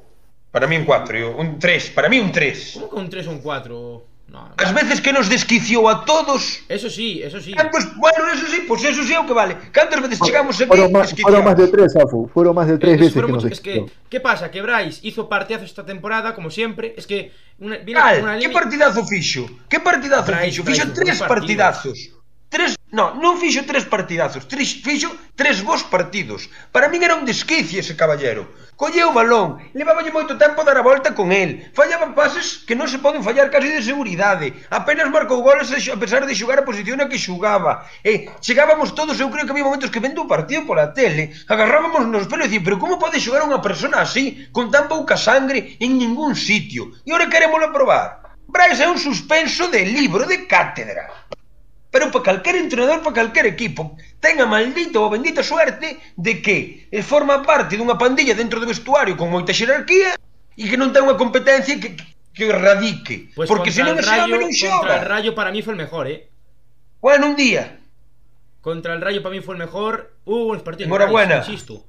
Mira que Fixaxe fui... moi ben contra o Rayo. Fixa... Tamén Solari fixo moi ben aí un día. Venga, Brais deu, deu asco vergüenza e pena, joder. Desquiciounos no. a todos toda a temporada. E ora esquecemos. Yo no. Yo le voy a poner un 5 porque sí que me esperaba más de Bryce, la verdad. Porque la temporada pasada con Cudet creo que las cifras son muy buenas. Es más, hasta el último partido se habla de una posibilidad de que Bryce vaya con España. Creo que no, no sé, también jugó de delantero en punta por baja de aspas varios partidos. Creo que dijiste 4 goles, 5 asistencias. Sí. que es verdad, nos esperamos muchos más de Bryce. Yo sigo en mi línea de que me gustaría ver a Bryce más en el medio y no en banda. Yo creo que Bryce en banda, como decía Afu, a veces le cuesta soltar balón, cuando lo tiene que soltar igual no lo suelta, cuando por seguir un poco en la línea, creo que no es, mm, bueno, son unas cifras decentes, jugando... Que van ser decentes, tío, De si, hecho, si en, el Celta B, en el Celta B jugaba de media punta, no jugaba de extremo, ¿eh? Pero que aquí non é de extremo, aquí xoga de interior. El si está xogando na súa posición, a diferencia sí, bueno, de Serbia. interior, sí, 4-4-2 en rombo, sí. Eso sí que é de interior, é dicir, sí. o interior é o que xoga polo interior, é dicir, por dentro. O extremo é o que xoga por fora, na posición de sí, Coudet, a perna cambiada. A veces, a veces Afo, si, si ves la disposición táctica del Celta, muchas veces juega moi cerca da liña de cal, eh? non juega tanto de por el centro. Moi poucas, de feito, no sistema Coudet a liña de cal é po lateral, por eso lle gustan os laterales que suban moito, e os interiores que queren superioridades no medio campo, por eso teóricamente só xoga con un medio centro, que sería Fan Beltrán, deixando máis espacio para... Non, non, este xoga na súa posición. Non é unha posición que lle conveña máis, eu desengañeime. Se o pos máis atrás, co lento que é hora de dar os pases, se o pos no medio para salir de balón, etc., ibas ter unha cantidade de pérdidas en campo, en campo propio que te cagas. Que pasa? Que aquí, como xoga un pouco máis arriba, a cantidade de balóns que perde por, por lento, por, por, por tal, eh, pois non se ven tanto porque ten moita xente detrás. Se estuéramos no noso campo, per, perjudicaríanos a muerte. E te, estás nunha posición chave, tío, en donde ou eres tú ou, ou non é ninguén. E non nos aportou un carallo. Tres asistencias, catro goles. Bah, Para mí, Bryce Ahí técnicamente. hay que el- para mí, Bryce técnicamente es de los mejores jugadores del Celta, sin duda.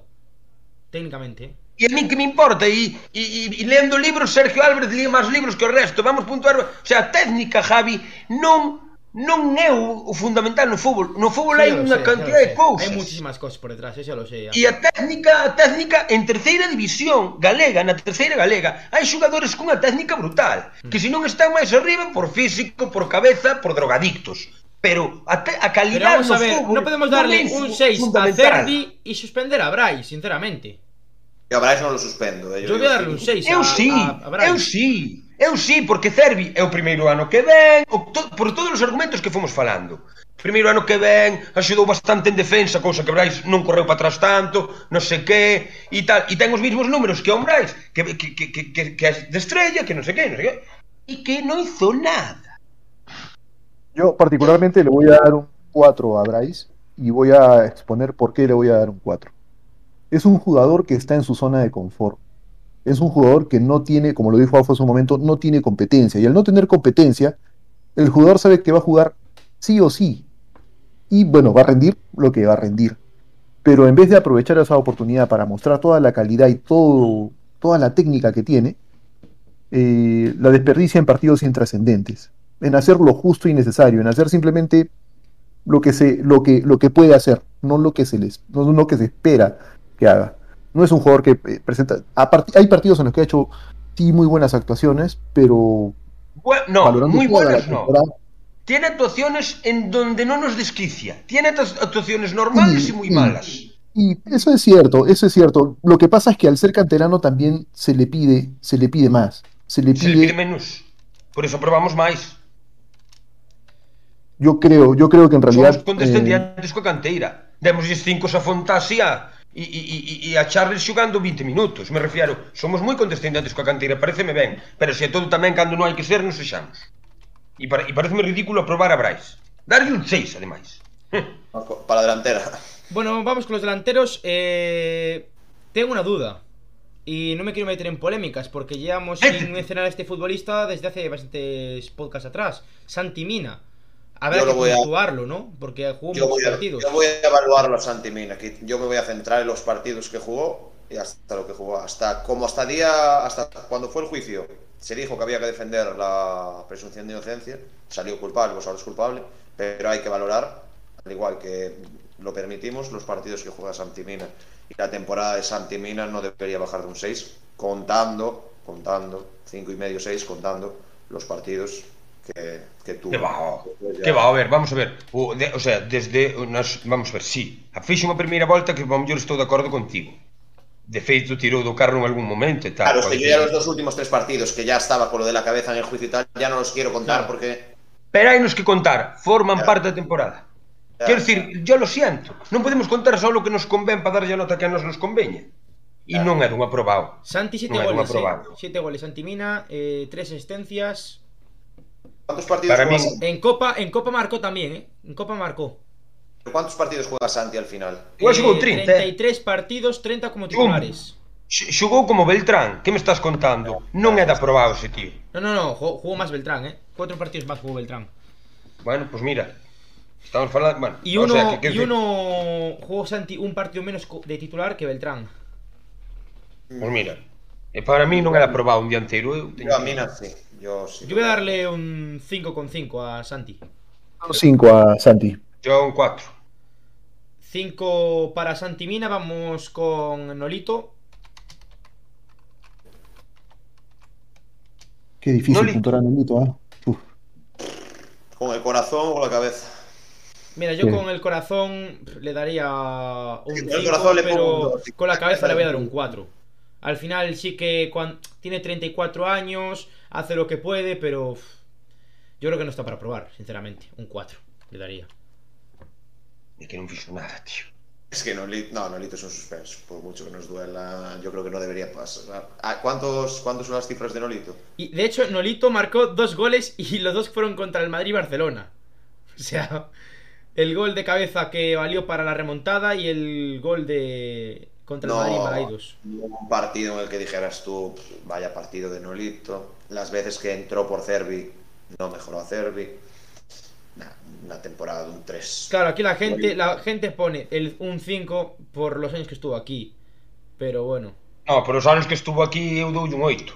Claro. No, hombre, no, Hugo, eh, Hugo, no vamos a darle un 5 por marcarle al Madrid y Barcelona. Faltaría más. 18 le damos por los 18 kilos que dejó en caja. Es un 3 con mucho. Es un. tre- sí. Siendo generoso para mí. Yo, yo, mira, yo fui muy generoso, puse un 4, pero es un 3. Es un 3. Eh, eh tres para Nolito, le deseamos toda la suerte del mundo, porque aquí, bueno, es su casa, Querémolo. por supuesto. ¿Ves? Ese, ese lo, eu, lo a diferencia de Denis, Nolito si nos deixou o corazón dunha maneira. Denis vaise e deixou-nos intrascendentes. Esa é a diferencia entre un e outro.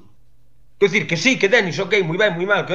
pero Nolito queremoslle. Por que? Por todo o que fixo e por todo o que demostrou e por moitas cousas. Aunque, aunque este ano fixeron unha mala temporada, eh, como cousa non quita outra. E se si queremos a Nolito, tamén queremos en este podcast a Tiago El Poni Gallardo, que nos va a Sí, dejar. muchísimo. nos va a dejar. Cantos goles marcou?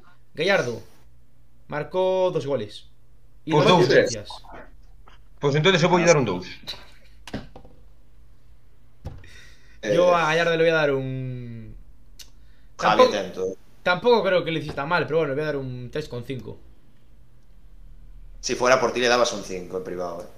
Sí, es que ya soy Bueno, muy que Gallardo. cómo soy muy toca de Gallardo, en. Instagram, ¿o? Es que Gallardo no es delantero centro, no es, de- es media punta, lo dijimos siempre en el podcast. Ah, bueno, como é, e como é media punta podes facer nada. ¿Qué le, da, Como ¿qué le que dimos a licencia para non facer nada toda a A liga. Nolito le dimos un 3, yo le daría un 3,5, un pelín más al Pony, eh. Eh, tres y... bah, 3 y medio. Yo le doy un 3 a tres. 3 al Pony. 3 a Gallardo, igual que Nolito. Vamos con. Yago, nos falta solo Yago. Yago Aspas, voy a darle un 9 y MVP.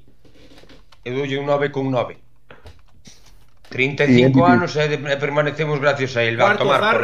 Zarra. Y en la próxima temporada yo creo que va a ir a, a superar a David Villa en- con el quinto Zarra. mí- eh. Sería increíble. 9 y medio porque es el MVP de la temporada. 18 goles o 17 los que les queráis contar. 35 años. Todo tirando do carro.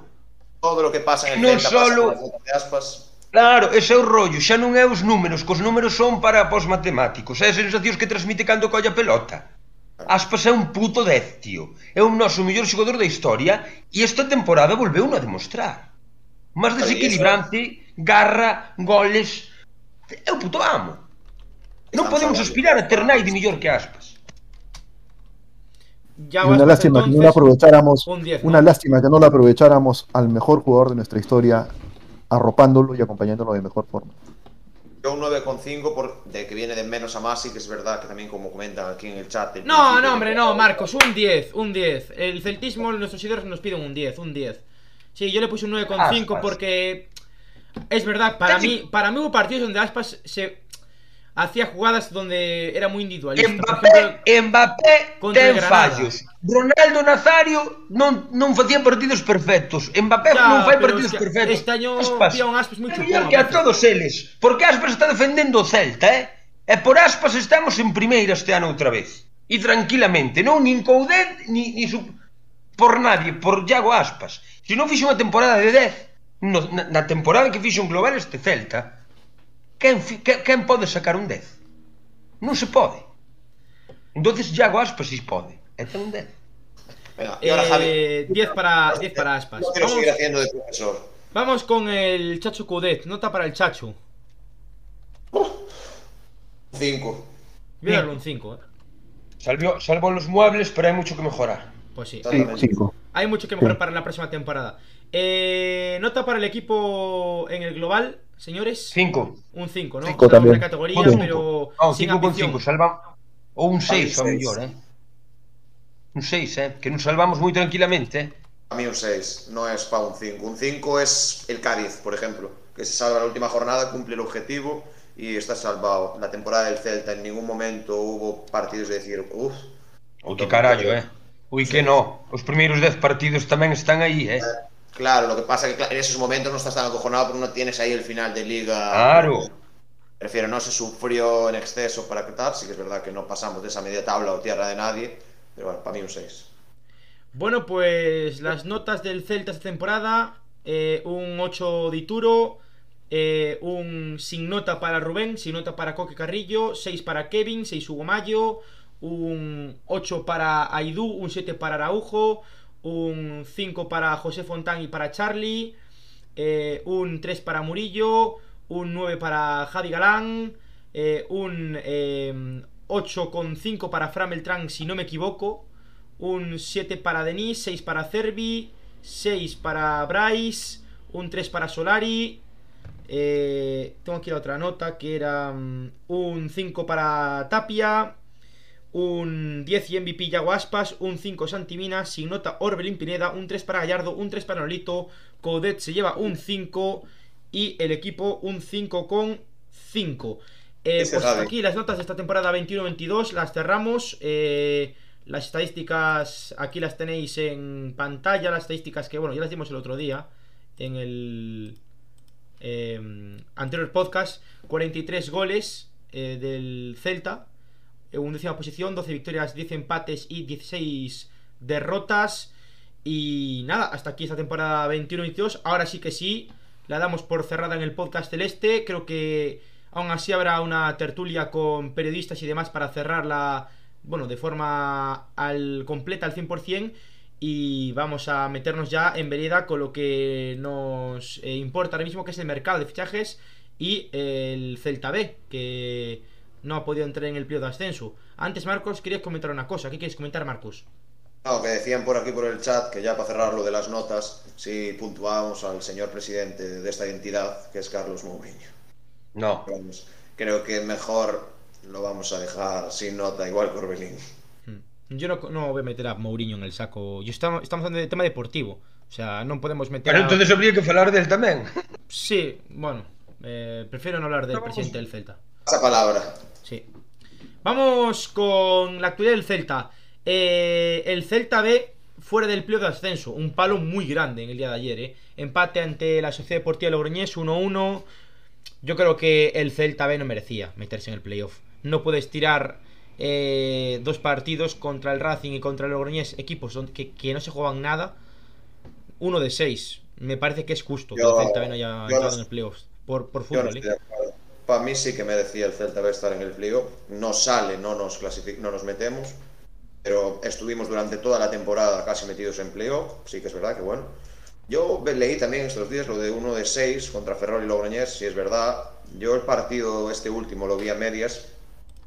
Yo recuerdo una primera parte contra el Ferrol que nos vamos al descanso 3-0 y no se asusta a nadie. No puede, que sí, que es una pechofriada y una hostia como un mundo, pero para mí no, no es justo decir que este Celta no se haya merecido clasificarse al, al playoff. Porque es lo que comento, estuvimos durante casi toda la temporada en puestos de playoff y bueno, sí que es verdad que hemos tenido un mal momento. Quiero recordar que a principio de la segunda vuelta, no sé si estamos con una locura de partidos que casi ganamos todo. ¿No se dio por tal? No, pues no se dio, pero mira, es un grupo de chavales que cada año, llevamos unos años en los que no se conocen, llegan, y creo que también hay que poner en valor el trabajo de Onésimo aquí en Vigo, que se le pide muchas veces que es ese entrenador que haga que jugadores progresen y que apueste por los canteranos para subir para el primer equipo, pero yo creo que directamente las direcciones que le mandan desde arriba es que no, que el objetivo era meter al equipo en playoff e intentar subirlo. Dos temporadas de Onésimo en Vigo, tres, dos, ¿no? La primera no nos mete en playoff, esta no entramos, pues bueno, mala Dos y suerte. media, o- Marcos, que entró, sí, entró sustituyendo a los hermanos Montes, ¿no? sí. Bueno, pues dos y media. En el primer año, salva, tal, bueno. A mí sí que el Celta B merecía estar en playoff. Una pena que no estamos. Ha saltado hoy la noticia también de que no va a seguir en Vigo y que el Celta ya está trabajando su sucesor. Agradecerle lo que, el trabajo que haya hecho, él lo que le mandaron, yo creo que lo cumplió. Y bueno, una pena muy grande que el Celta B no pueda estar, al menos como el año pasado, ahí luchándolo. Era muy difícil conseguir el ascenso a segunda y dar rabia porque hemos estado toda la temporada ahí y eh, nos hemos quedado con la miel en los labios. Aún así, hay que recordar que este equipo estaba hecho para conseguir una salvación tranquila en primera red y ha estado luchando hasta la última jornada. Una hostia muy grande, pero bueno, es lo que toca. Antes de dar paso a mis compañeros, eh, bueno, además de lo del playoff de ascenso, recordemos que el playoff se va a jugar en Balaidos, no altera los planes. Eh, no sé si cabe la posibilidad de que el Deportivo se juegue la final del playoff de ascenso en Balaidos, como sede neutral. Podría ser, y yo me imagino, un Racing de neutral, Ferrol, me imagino un Racing de Ferrol deportivo o un Albacete deportivo, no sé si se puede dar, no sé los cuadros, eh, de verdad que no lo sé. Pero yo me imagino a la afición del Celta yendo con las camisetas del Albacete a Balaidos a animar al Albacete. No, hombre, no, es, es broma. Eh, pero, pero bueno. Eh, ahora sí, en cuanto al Celta, quiero decir, Onésimo no continuará en el Celta para la próxima temporada. Eh, creo que Onésimo va a acabar entrenando en equipo de segunda división. Todo parece indicar que sí.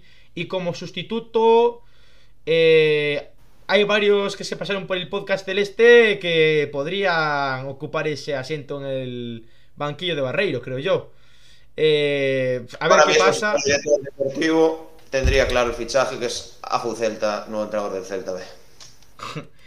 pero, pero bueno, yo, no, creo, misma parte. yo creo que en cuanto a, a cuanto a, a entrenadores, eh, Rubén Alves, yo creo que igual si se lo plantean podría caber oh. esa posibilidad. Xogar con un equipo de B, acaba de salvar ao Lugo con catro amigos, no, vai a fichar un. Alves, por suerte, y me alegro muchísimo, Rubén Alves, al menos esta temporada no va a bajar de segunda división porque tendría, le sobran ofertas. Que va a sería ridículo por él, sería unha baixada Pero para nada. Bien, hombre, no lo entendería, o, hombre, si se da el caso de que no tuviera ofertas, que tampoco lo entendería, pero hay que recordar que Rubén Alves no es que salga un equipo en segunda división, sino es que salva creo que el mayor, o sea, el menor, o el segundo menor presupuesto de la categoría, que no es... Y salvó uno tranquilamente, eh, que que... En algún momento, exactamente. Dos temporadas consecutivas. La primera orando casi un milagro como el que obró Juanfran. Me refiero, no. Sinceramente, no se me vienen ahora mismo a la cabeza posibles sustitutos para Onésimo. Yago sigue en el Zamora aún con el descenso, renovó, no sé si se puede apostar, quizás, yo que sé. ¿Quién, ha salido ¿quién suena, ¿quién suena para el Celta C? Que por cierto, el Celta C ya lo dijimos el otro día, que eh, ascendió. Es David de Dios, el actual técnico del Rápido de Bouza. Suena para el Celta C Gran Peña. Es Esa, es de Sardan Basilic. Claro, es lo que podría pensar yo, de que estas noticias que salió, que salió antes, lo de David de Dios, no tendría sentido que el entrenador del Celta T lo siguiera. Entonces, que igual el Celta ya supiera esto de que Onésimo no sigue y suban Stefan para el B y quede David de Dios en el C, no lo sé. A Serdan, Stefan es el, el hijo, el del Liverpool. Perdón, es verdad, Stefan es el hijo, a Serdan. Y quizás eso sea el, el, contacto que tenga el Celta avanzado de subir tal y David de Dios, que ya conoce de sobra el Celta que estuvo aquí, pues vaya para es lo único así que puedo llegar yo a, a, pensar, porque ahora mismo no se me ocurre ningún candidato así. Tiene mucha lógica lo que comentas, ¿ah? en realidad sí, sí, yo creo que este juego de ajedrez creo que podría entrar con, con esta promoción a, a Cerdan al, a la plantilla del B, que al final dejó los deberes para lo último de la temporada y terminó quemando el pan en la puerta del horno. Terrible, ayer que estábamos viendo el partido, de verdad que... Pone aquí Peregrino Luisito al B. Estamos hablando de Luisito el del Pontevedra. ¿Es el Luisito que está diciendo Maxi? Supongo que sí, Luisito, hombre, sinceramente, bueno, a mí es un entrenador que en la época del Pontevedra me gustaba bastante este año creo que coge la rosa y por desgracia no lo salva. Yo leí que como entrenador no seguía, que iba a estar involucrado en la dirección deportiva. No sé si es hasta acabar la temporada, si va a seguir. Luisito es un mítico del fútbol gallego, en verdad, ¿eh? ¿Sabes quién, a quién traía yo? Lo que pasa que ya no está. ¿A quién? Al señor David Vidal. Mira, a mí, me gustaría muchísimo, sinceramente, Cristian Bustos y López Garay, que estuvieron aquí en Carallo. Ya. A min tamén, pero casi para o primeiro equipo. Bueno, yo ahí traería a Diego Martínez si no sigues el chacho. Pero que bu ah, Bustos, Diego, Bustos. Diego Martínez, es que si hablamos de hablamos si hablamos de a quién quieres traer tú, claro, tú podrías traer a quien quisieses. Por claro. cierto, el Toto Berizzo fichó por Chile, ¿eh? como seleccionador. No que ben nos viña, que ben nos viña po, que ben nos viña po Celta B, eh. Diego Martínez, salvo que haya catombe No, hombre, no. Eh, Afo para para el primer equipo. Es broma, hombre, es broma, coño, joder. Claro, Diego Martínez, salvo que haya una catombe o coincida raro el calendario, lo normal es que el año que viene estén balaídos porque hoy, las últimas horas, parece que se cerró su fichaje por el español y va a ser el entrenador del equipo Periquito para la próxima temporada. Y Vicente Moreno no sigue, ¿no? Entonces. No, no, Vicente Moreno, Vicente Moreno ya lo echaron antes de terminar la liga. Las dos últimas jornadas las, las tuvo el entrenador del B. Ah, sí, sí porque, pues, sí, porque así non lle pagaban No vi partido del sí, español al final No, eu escoitei que era porque así, o sea, xa iban votar e se acababa a liga tiñe que pagar e se non, non, entonces votaron antes do partido xa con todo resuelto chumparla, entonces, algo así foi, eh O sea, unha comedia de despacho de... Pues mira, que ni me enteré. La verdad es que el español es un equipo muy aburrido. Siempre está a mitad de tabla. Parece, bueno, como nosotros últimamente, la verdad. Eh, bueno, continuamos con no, las noticias. Eh, un momento, porfa, porfa, porfa, un momento. Todo tuyo. Para min, para min, para min, para min, para min, para min que o Celta B non se metera eh, en playoffs de ascenso ten a parte negativa porque os xogadores despois de todo o traballo eh, facendo ben toda a temporada pois frustra frustra Eh? Mm. Ao mesmo tempo teñen máis tempo de vacacións. Eso tamén alegra. Tamén alegra. Por chavales ter máis vacacións, pancherse por aí tamén alegra. Eh, e por outro lado, así, ao millor, tal vez, desde Casa Celta, se empeza a vislumbrar eso que dicimos todos, que a categoría de un B, en termos xerais, é a segunda B, non a segunda división. Que se sona a flautas dendes un ano porque che ven unha quinta do buitre cojonuda pois xogas un ano en segunda. Pero que o obxectivo dun B non debe ser nunca xamais ascender a segunda, sino pelear por estar ben posicionados en segunda B e nutrir os xogadores do primeiro equipo, cousa que non pasou toda a temporada. Este fracaso, porque realmente foi un fracaso, un caso a Celta, pois ao mellor pode axudar a que esa filosofía, que para mí sería a lógica, volva a aparecer por casa Celta. Pero en fin, é, é nota positiva que lle quero sacar eu ao fracaso, non? Y puede que se dé porque también estamos viendo en estos días que salió en varios medios, bueno, son dos noticias separadas, pero que estamos interesados en Pablo Durán, que sí, viene a hacer una temporada de escándalo en el, en el Compostela, Miguel Román en el Pontevedra, y sí que es verdad que en esos artículos, tanto que si no me equivoco del Diario y de Atlántico, mencionaban que la idea del Celta es centrar el proyecto, tanto si se llegara a ir a playoff como si no se llegara a ir, en, vamos a decir, los jugadores de la casa, de la provincia, de, de gallegos, por decirlo de una manera, entonces, como dices tú, Afu, sí que puede gallegos, ser por decirlo de alguna manera, ¿de qué otra manera claro, se puede no, decir? Porque me refiero... En la no se me ocurre tampoco. Un de claro, Santiago, otro de, de Amarillo no. Lucense. Porque en la noticia ponía eh, de la casa. Yo no puedo considerar ahora si viene un jugador pues del Ural, un jugador de la casa de aquí. Pero claro, se refería a jugadores de la casa, es decir, jugadores de pueblos cercanos, ciudades próximas, un contorno más gallego. En el... Vale, vale, que me sorprendió por decirlo no, de alguna manera. En el, en el chat, en el chat eh, Jochenko Pit pone gallegos por decirlo de alguna manera. Sí, riéndose, la gente se está riendo en el chat. Sí, eh... pues, foi, no, no, foi unha expresión, o que pasa que me fixo gracia porque non se me ocurriría outra forma de dicirlo, é dicir, de, vale, moi ben, de que outra forma eu digo? Estánse centrando no mercado galego, cousa que me parece de puta madre, verdad? Porque por sentimento van ter amigos, aunque eles non sendo celta, van ter amigos que son celtistas, van ter van sentir moito máis que o mellor un fulano que che ven de outro sitio. A mí pareceme ben. Comentan por aquí, el Celta ha hablado de cantera. Que tenga cantera en el Celta B, no de 12 jugadores como más minutos. No, no entiendo lo que pone por aquí Miguel Fariña, la verdad. A ver, que el Celta habla de cantera y dice que tener cantera en el Celta B no es tener 12 jugadores de los cuales tengan los que más minutos tengan en el equipo, en el 11, como lo hablamos varias veces, sean los fichajes. Que en el B los que jugaron son cuatro, que son Gabri, Papín, Charlie y Miguel. Que el resto, que es lo que dicen, que hablamos de cantera, pero se está hablando más de cartera. Es un comentario que, a ver, fue rápido y seguramente se trabó al escribir el corrector. Pero no, bueno, y también te gracia que tú dijiste Papín en vez de Pampín.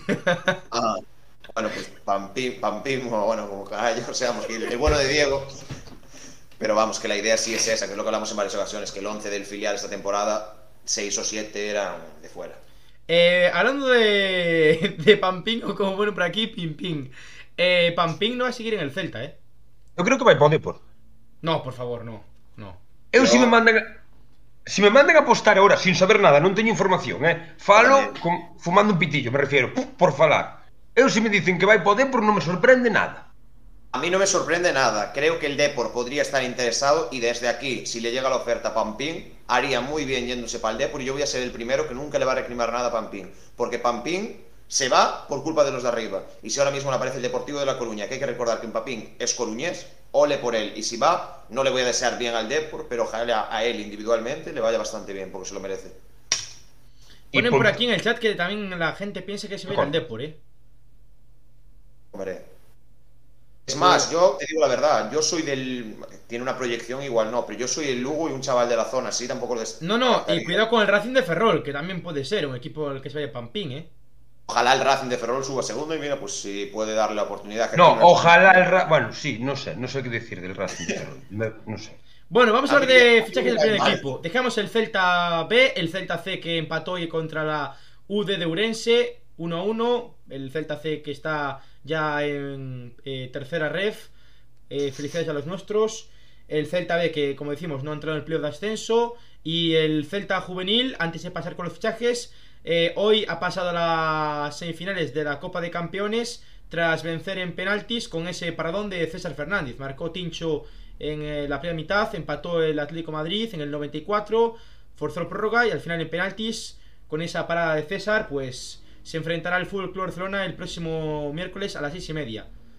Un añazo del Celta juvenil, sí que es verdad que bueno, aquí ya tenemos, pues sí que es verdad que igual no le damos esa ese bombo que creo que ya nos, ya nos sobra con lo que tenemos en Celta, comentamos Celta B tal, pero bueno, un año brutal en temporada regular en la liga, paseándose en Copa, la final for, ahora viene de eliminar, que hay que recordar que elimina al Atlético de Madrid, que por nombre puede parecer un equipo, claro, stop, pero hay que recordar que el Atlético de Madrid es semifinalista de la Youth League, lo que es la Champions de juveniles, costó mucho y hay que recordar que, bueno, partido de 0-1 hasta el minuto 95, minuto fatídico este fin de semana, no nos empatan.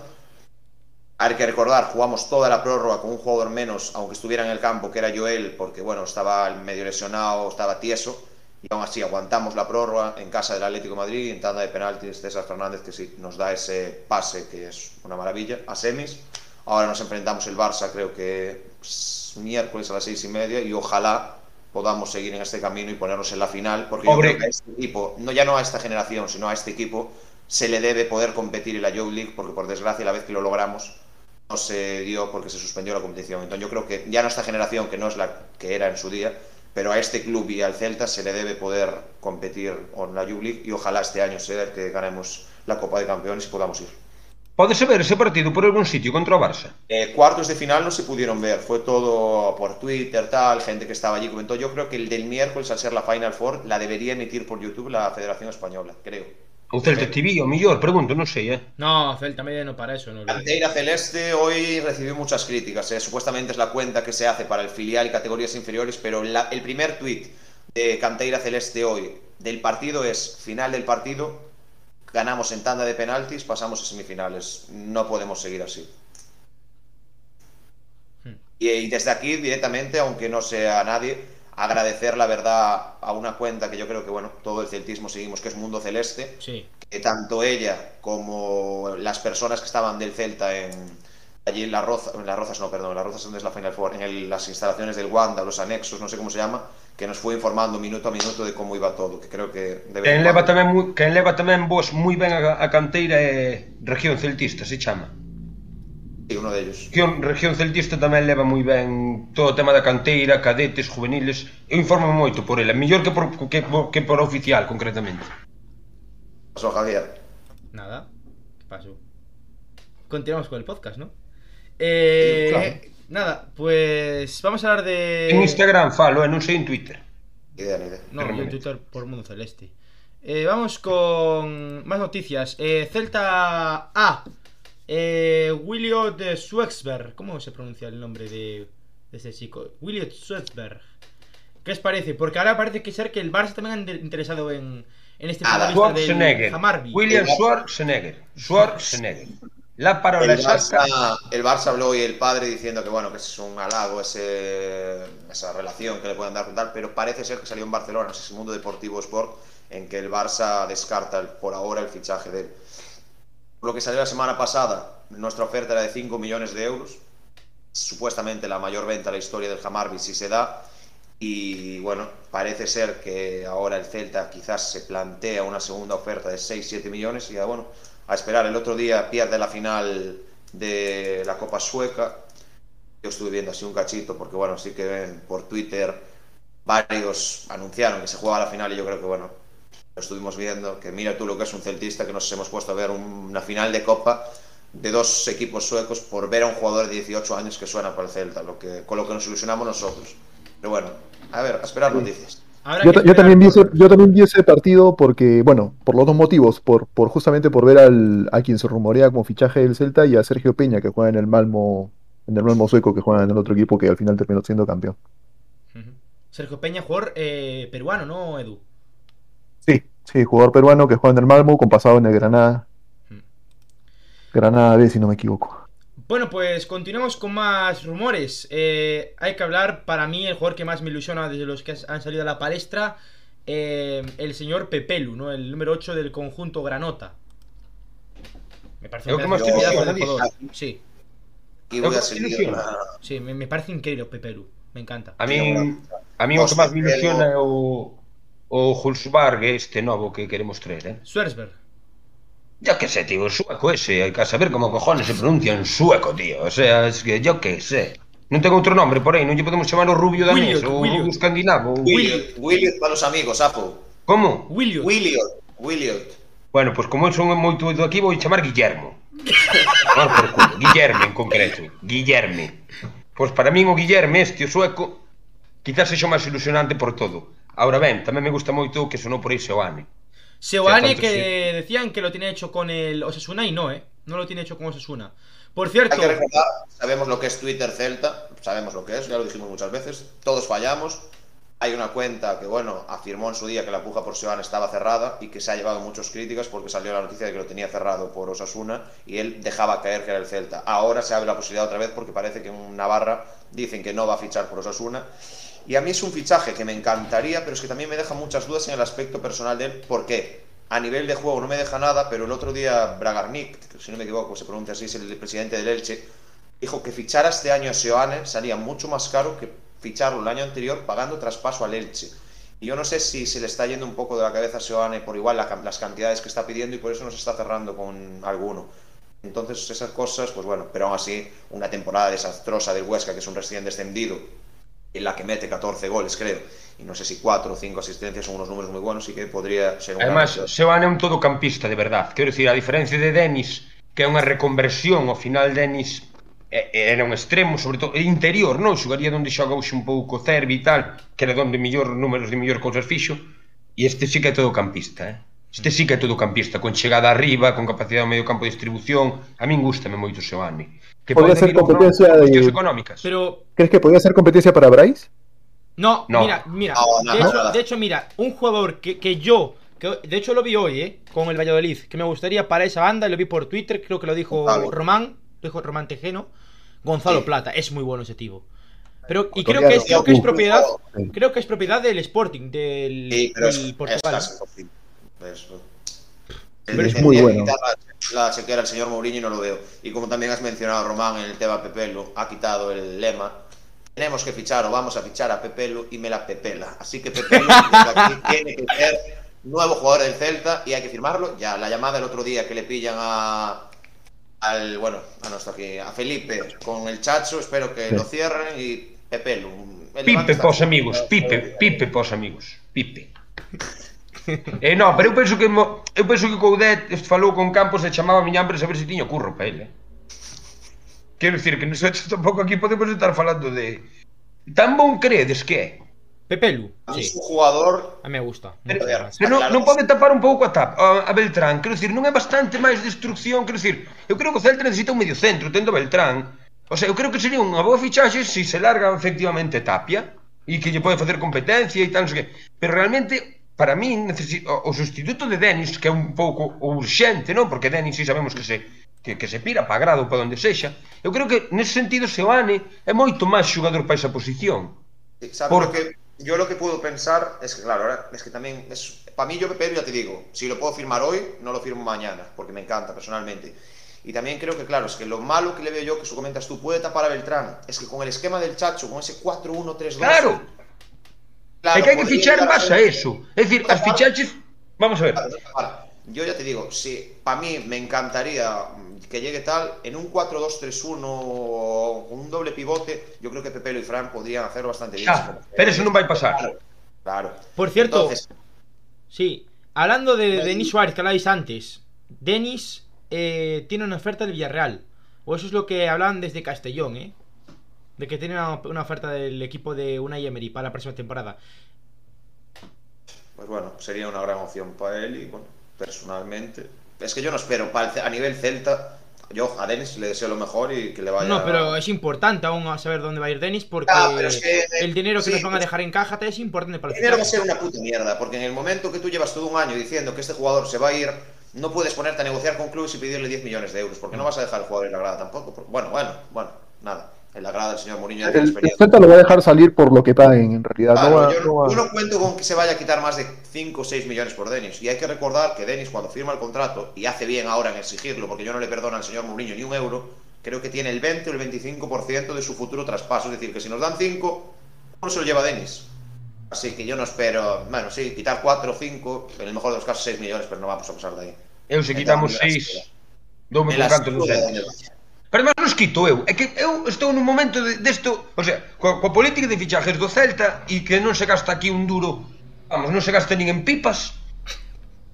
E, e, e vendo o fútbol negocio que tan extremo o que se está no que se está convertindo o Celta xa é que a min ahora mismo importame dous huevos por canto vendan porque claro. vender un xogador caro non implica que vayamos gastar esos cartos allí lo si dicen, Que é o seu rollo? É dicir, no, 19, vendemos un tío por 20 kilos O cual dices tú, vale, en calquer equipo normal pensarías Ok, pues estás 20 kilos para fichar Oye, cojonudo. Aquí poden vender por 200 millóns de pavos Que vas gastar un mínimo. Nada, nada, prácticamente nada. Recordar que por lo que son 25, creo Y aún así, aún hemos fichado, pero... Mm, yo creo que esos 25 no están gastados, eh.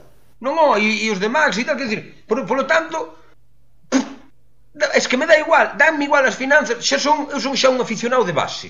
Ya volví a las aceras. Me importa, eu non poño pasta para o Celta, a mí non me veñen pedindo cartas para facer un fichaje. Ni, ni, ni me que escoller.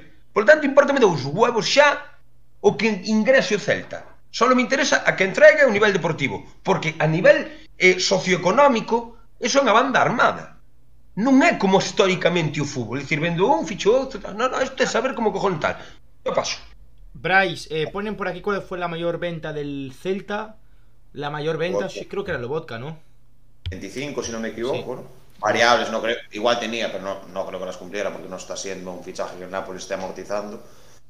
Pero claro, esos 25, pues bueno, mm, ¿qué fichajes ha hecho el Celta? Que digas tú así, 2 millones y medio Baeza, Tapia viene gratis, el otro fichaje es Vadillo que te viene gratis, quitamos 2 millones, gran operación económica del señor Mourinho. Y este año, ¿qué ficha el Celta este año a nivel así de Cervi. dinero? Javi 4, Cervi Galán. otros 4, van 8, Galán, más fichamos así que valiera dinero. Nadie. Galán, ¿cuánto? Galán no costó? Sí, Galán. Cuatro. Eran fueron 4, Cervi fueron- son otros 4, son 8. Me refiero, no hay otro jugador hasta 25. A ver, si de 25 gastamos 8, es decir, tenemos que ingresar 100 millones de euros para gastar 32. Broma. Bueno, pero ahí hay plata invertida, ahí hay plata invertida en la ciudad fautesa, ¿no? En la ciudad deportiva. Sí. Sí, que ah, por cierto, ahora le denegaron, creo que los Ilegal. permisos, ¿eh? Le deneg- Otra noticia que íbamos a- iba a dar y no, no me acordaba de darla. Que no, no dieron los permisos para la segunda fase. Pero Ah, este cojones iban dar os permisos? Pero si eso sabíamoslo todos. No momento en que sale Mourinho dicindo eh, que lle vai pedir un permiso expreso á Xunta para declarar o bien de interés no sei qué, bien de interés autonómico esa ciudad é unha puta cacicada para saltarse todos os permisos e todas as normativas europeas. Eso é o que se fai cando queren construir eólicos en Doñana. O político de turno desfaixe un, un parque natural porque aproban que é un proxecto estratégico para non sei que. Pois isto é o que están facendo. Calquer tribunal, o sea, foi, foi o Tribunal Superior de Justiza, xa a última instancia, eh, tirou, tri, tirou abaixo o recurso do Celta. E agora que esperan? Facer a cacicada, ahora, antes era Feijó, era Rueda, é dicir, que declaren bien de interés non sei que, non sei que máis, para que para joder o personal que está ali que denuncia o Celta por, por ser un espelgajo. Pero vaya golitos plantaron allí, eh. Oh, son a maravilla. Tú chegas ora á cidade deportiva da de Foucelta e suplizo unha infraestructura para da Foucelta, no da Foutelza, Foucelta. Ah, da Foucelta. Se veñen a miña... Deberían ponerle Ciudad Deportiva Foucelta. En... Que cojones? Deberían. Deberían a poñer. No, no, no, pero no, no, pero, pero que poñan máis arbolitos, porque tú ahora chegas ali, cuidado, eh. Podes albergar eventos porque van facer un pabellón, podes albergar eventos que se fan en pabellóns, como o campeonato regional de, de, de, de Brilé, e podes eh, albergar piscinas, eh, no, non hai piscina, atletismo aquapark, tampouco. Soñado, un aquapark. Sí, pero malamente, non pago aquapar malamente, salto de trampolín e pouco máis, e que haxe profundidade.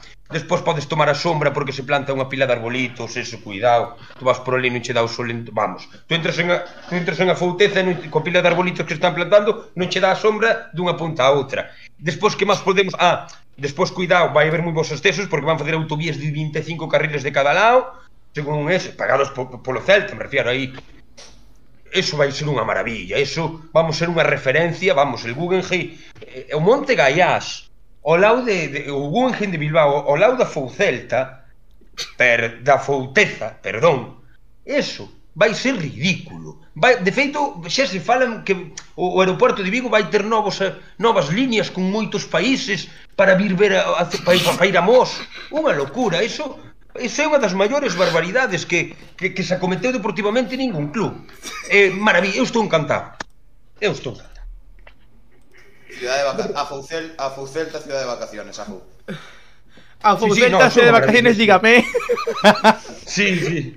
A a, Ay, a Fauteza Ciudad de Vacaciones. Que tiene usted? Sombra y un pabellón. Ah, pues muy bien, pues voy. Que, que pode fallar? E tes acceso por autovía. Cago en Dios, vale, vale, uh, que, que pode fallar en ese plan? No, É que non hai, non hai cabos sueltos. Ay, Dios santo, tío. Es, es- eres, eres Dios, Afo, te lo juro. Ay, Cada día lo tengo más claro. yo, Afo, te lo digo sinceramente, yo era ateo, pero ahora tengo a alguien que creer. Efectivamente, yo creo. É que, Era joder, ateo, pero ahora creo. Digo, digo en coña porque é demasiado serio como para tomarlo en serio. En A desfachatez. en estos momentos solo hay una persona en Galicia que podría quitarle la alcaldía a Abel Caballero en Vigo. Eres tú. Porque No, pero- sí o sí, me- más votos que el Partido Popular, que tampoco es que sean muchos en Vigo, en las municipales. A Macorina Porro me la fumo, pero este Refiérome o que de, o de, o de a a fou, o que se está facendo unha fouteza e, e, e os recursos destinados á fouteza e deixando o proxecto deportivo a un lado, eu tomo a coña, non? Eh, pero, o sea, digo de broma e tal, porque é, é patético. Se é tan patético que non me apetece nin falar deso en serio. O tema das denuncias cos, cos, da, cos da cooperativa de Montes e tal, o sea, é tan patético que non quero falar diso en serio. De verdade, dame pena. Bueno, pues continuamos con las noticias. Eh, noticia que quiero dar, importante, porque ha salido esta semana en el mercado. Parece ser que Sergio Carreira, pues, eh, va a tener otra cesión más. Y Hugo Mayo y Kevin seguirán en el Celta la próxima temporada. También, sí, aparte de eso, que bueno, más o menos era lo que esperábamos, porque Kevin ya sabemos que es muy del gusto del Chacho, también hay que destacar, que no sé si Javi, tú sabrás el nombre o aquí, hace una semana, semana y media salió el nombre de un extremo del Saint-Étienne, eh, gabonés, pero ahora mismo es que no me acuerdo. ahora. se llamaba. No sé la velocidad que puede tener eso, pero creo- hay que destacar también que hoy el Saint-Étienne ha descendido a segunda división francesa en el play-out con el Auxerre, si no me equivoco.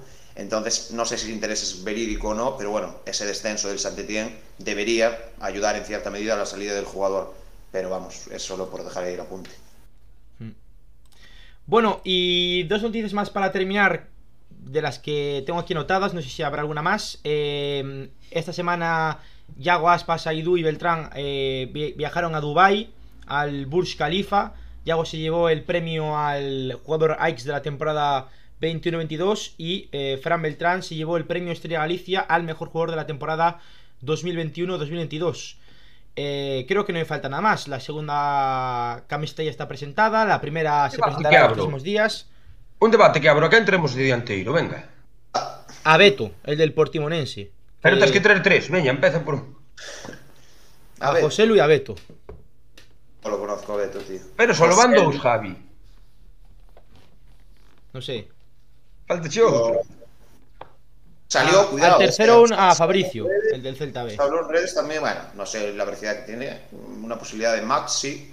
Yo mm, me encantaría que viniera José, pero sí que es verdad que se le está yendo la boca pidiendo dinero, entonces ya, bueno, tiene 32 años, pues igual no, no es del gusto aquí del Tito Mou, como dicen, pero bueno, Roger, pues igual para el delantero top que buscamos, igual no, igual no sería mala opción tampoco de fichaje. Luis Suárez del Granada podría ser otra opción también. No es una temporada que destacara números, pero bueno, a mí es un delantero que desde que estuvo en Zaragoza me gusta mucho. Lucas No, Pérez no va a que- seguir en el Cádiz. Dicen que si sube el Deportivo que tiene un acuerdo firmado con el Depor. Pues Ah. mira, sinceramente, una dupla Yago Aspas, Lucas Pérez. Yo no le guardo rencor a Lucas. Pues mira, que Lucas Pérez nunca vendría al Celta, ya lo sabes. No, a, a, a no ser que le paguen. Bueno, Claro, si lle pagan, sí. vendría el Celta, no, no sé yo. Recuerdo que hay una entrevista que le hacen en la televisión de Galicia que se le escapa fuera de cámaras diciendo ojalá gane el Celta. Eh, tanto asco igual no le tiene, o una cosa así parecida fue. Me lo traería. Pero vamos, no sé, es muy difícil delante. Que vas traer a Lucas Pérez? A ver, vamos ser serios Ah, un sí, coa sí, xente broma. Estoy de broma, hombre. es- claro que Si, sí. si es por tirar nombres, por- si es tirar nombres por tirar, en realidad yo preferiría que venga Maxi. Un 9 de referencia necesitamos como el comer. Ya pues sea la José, gente del Luñaki. Valencia, Edu. Quieren que se pire, ¿eh? Pues, Pues nosotros si quieren queremos que se Ese Mourinho está dispuesto Maxi Gómez aquí en Balaídos, vamos. Si, si los quieren echar del Valencia a las 11 de la mañana, a las, 11 a las 12, que es lo que tarda el vuelo, 12 y media, lo tengo yo en peinador. Es el mejor delantero que ha tenido el Celta en los últimos años. Pues sinceramente, Aspas, sinceramente, Marcos, si vas a alargar, o sea, si vas a meter a Maxi en el Celta, tráete a Olaza de suplente de Galán. Si quiere venir, mejor que estar con José Fontán de, su- de suplente yo. Si quiere venir, sin problema. Ojo, eh. Si, me- si fichamos, teniendo una plantilla más o menos así, con Javi Galán, tal, un delantero bueno y Maxi Gómez, cuidado. Ahí sí que ya se podemos hablar de aspirar a Europa. Cuidado. Calla la boca, no No, nos no, gafes no. antes de empezar. No, no, no, no. Calladito, como dice el Socas. Bueno. Ya me estoy viendo- mucho estoy de- y- Es que no podemos hablar de rumores mucho- porque me vengo arriba, tío. Me- Y otra vez me ilusiono como cada año. Me ilusiono siempre todos los años. Y al final. Para min Guillerme que conste, se conseguimos traer a Guillerme vai ser unha das mellores fichaches. Eu porque estuve vendo del, ¿Cómo que Guillermo? Ese no es. yo a mí ahora, ¿quién cojones es Guillermo? Sueco. Es William, Ah, sí, William. Williot Swedberg. Sí. Guillerme, este vai ser dos millores se non acordádevos. Que pasa? Que hai que traer outro por se acaso non sale ben. É Mira. medio centro. Mira, eh, pido, pido perdón al celtismo por ilusionarme a día... Eh, ¿Qué día estamos hoy? Voy a ver ahora. A 30 de mayo. Pido perdón al celtismo por ilusionarme para la próxima temporada 30 de mayo. Espero que durante estos meses donde no habrá fútbol no nos ilusionemos tanto. Que por cierto, la pretemporada no sé si lo dijimos. Va a ser en, en Estados Unidos y, y va a ser narrada en el podcast del Este. O sea, si hay un partido a las 4 de la mañana, aquí estaremos narrándolo. O sea, que Y yo ¿Los estaré también. compañeros americanos o, o los de aquí también vamos a trasnochar? tras- Hai outras vamos, noites sin problema. Te las nocharemos todos. Pero tenemos una cosa, si vamos a, a narrarlo, en mi casa no va a poder ser, no voy a poder narrarlo en casa, que a las 4 de la mañana estar gritando, igual viene un vecino y me mete un escuazo a la cabeza. Pois Eh, insonoriza, 7.000 euros 4 metros cuadrados. Sí, el podcast no da tanta pasta.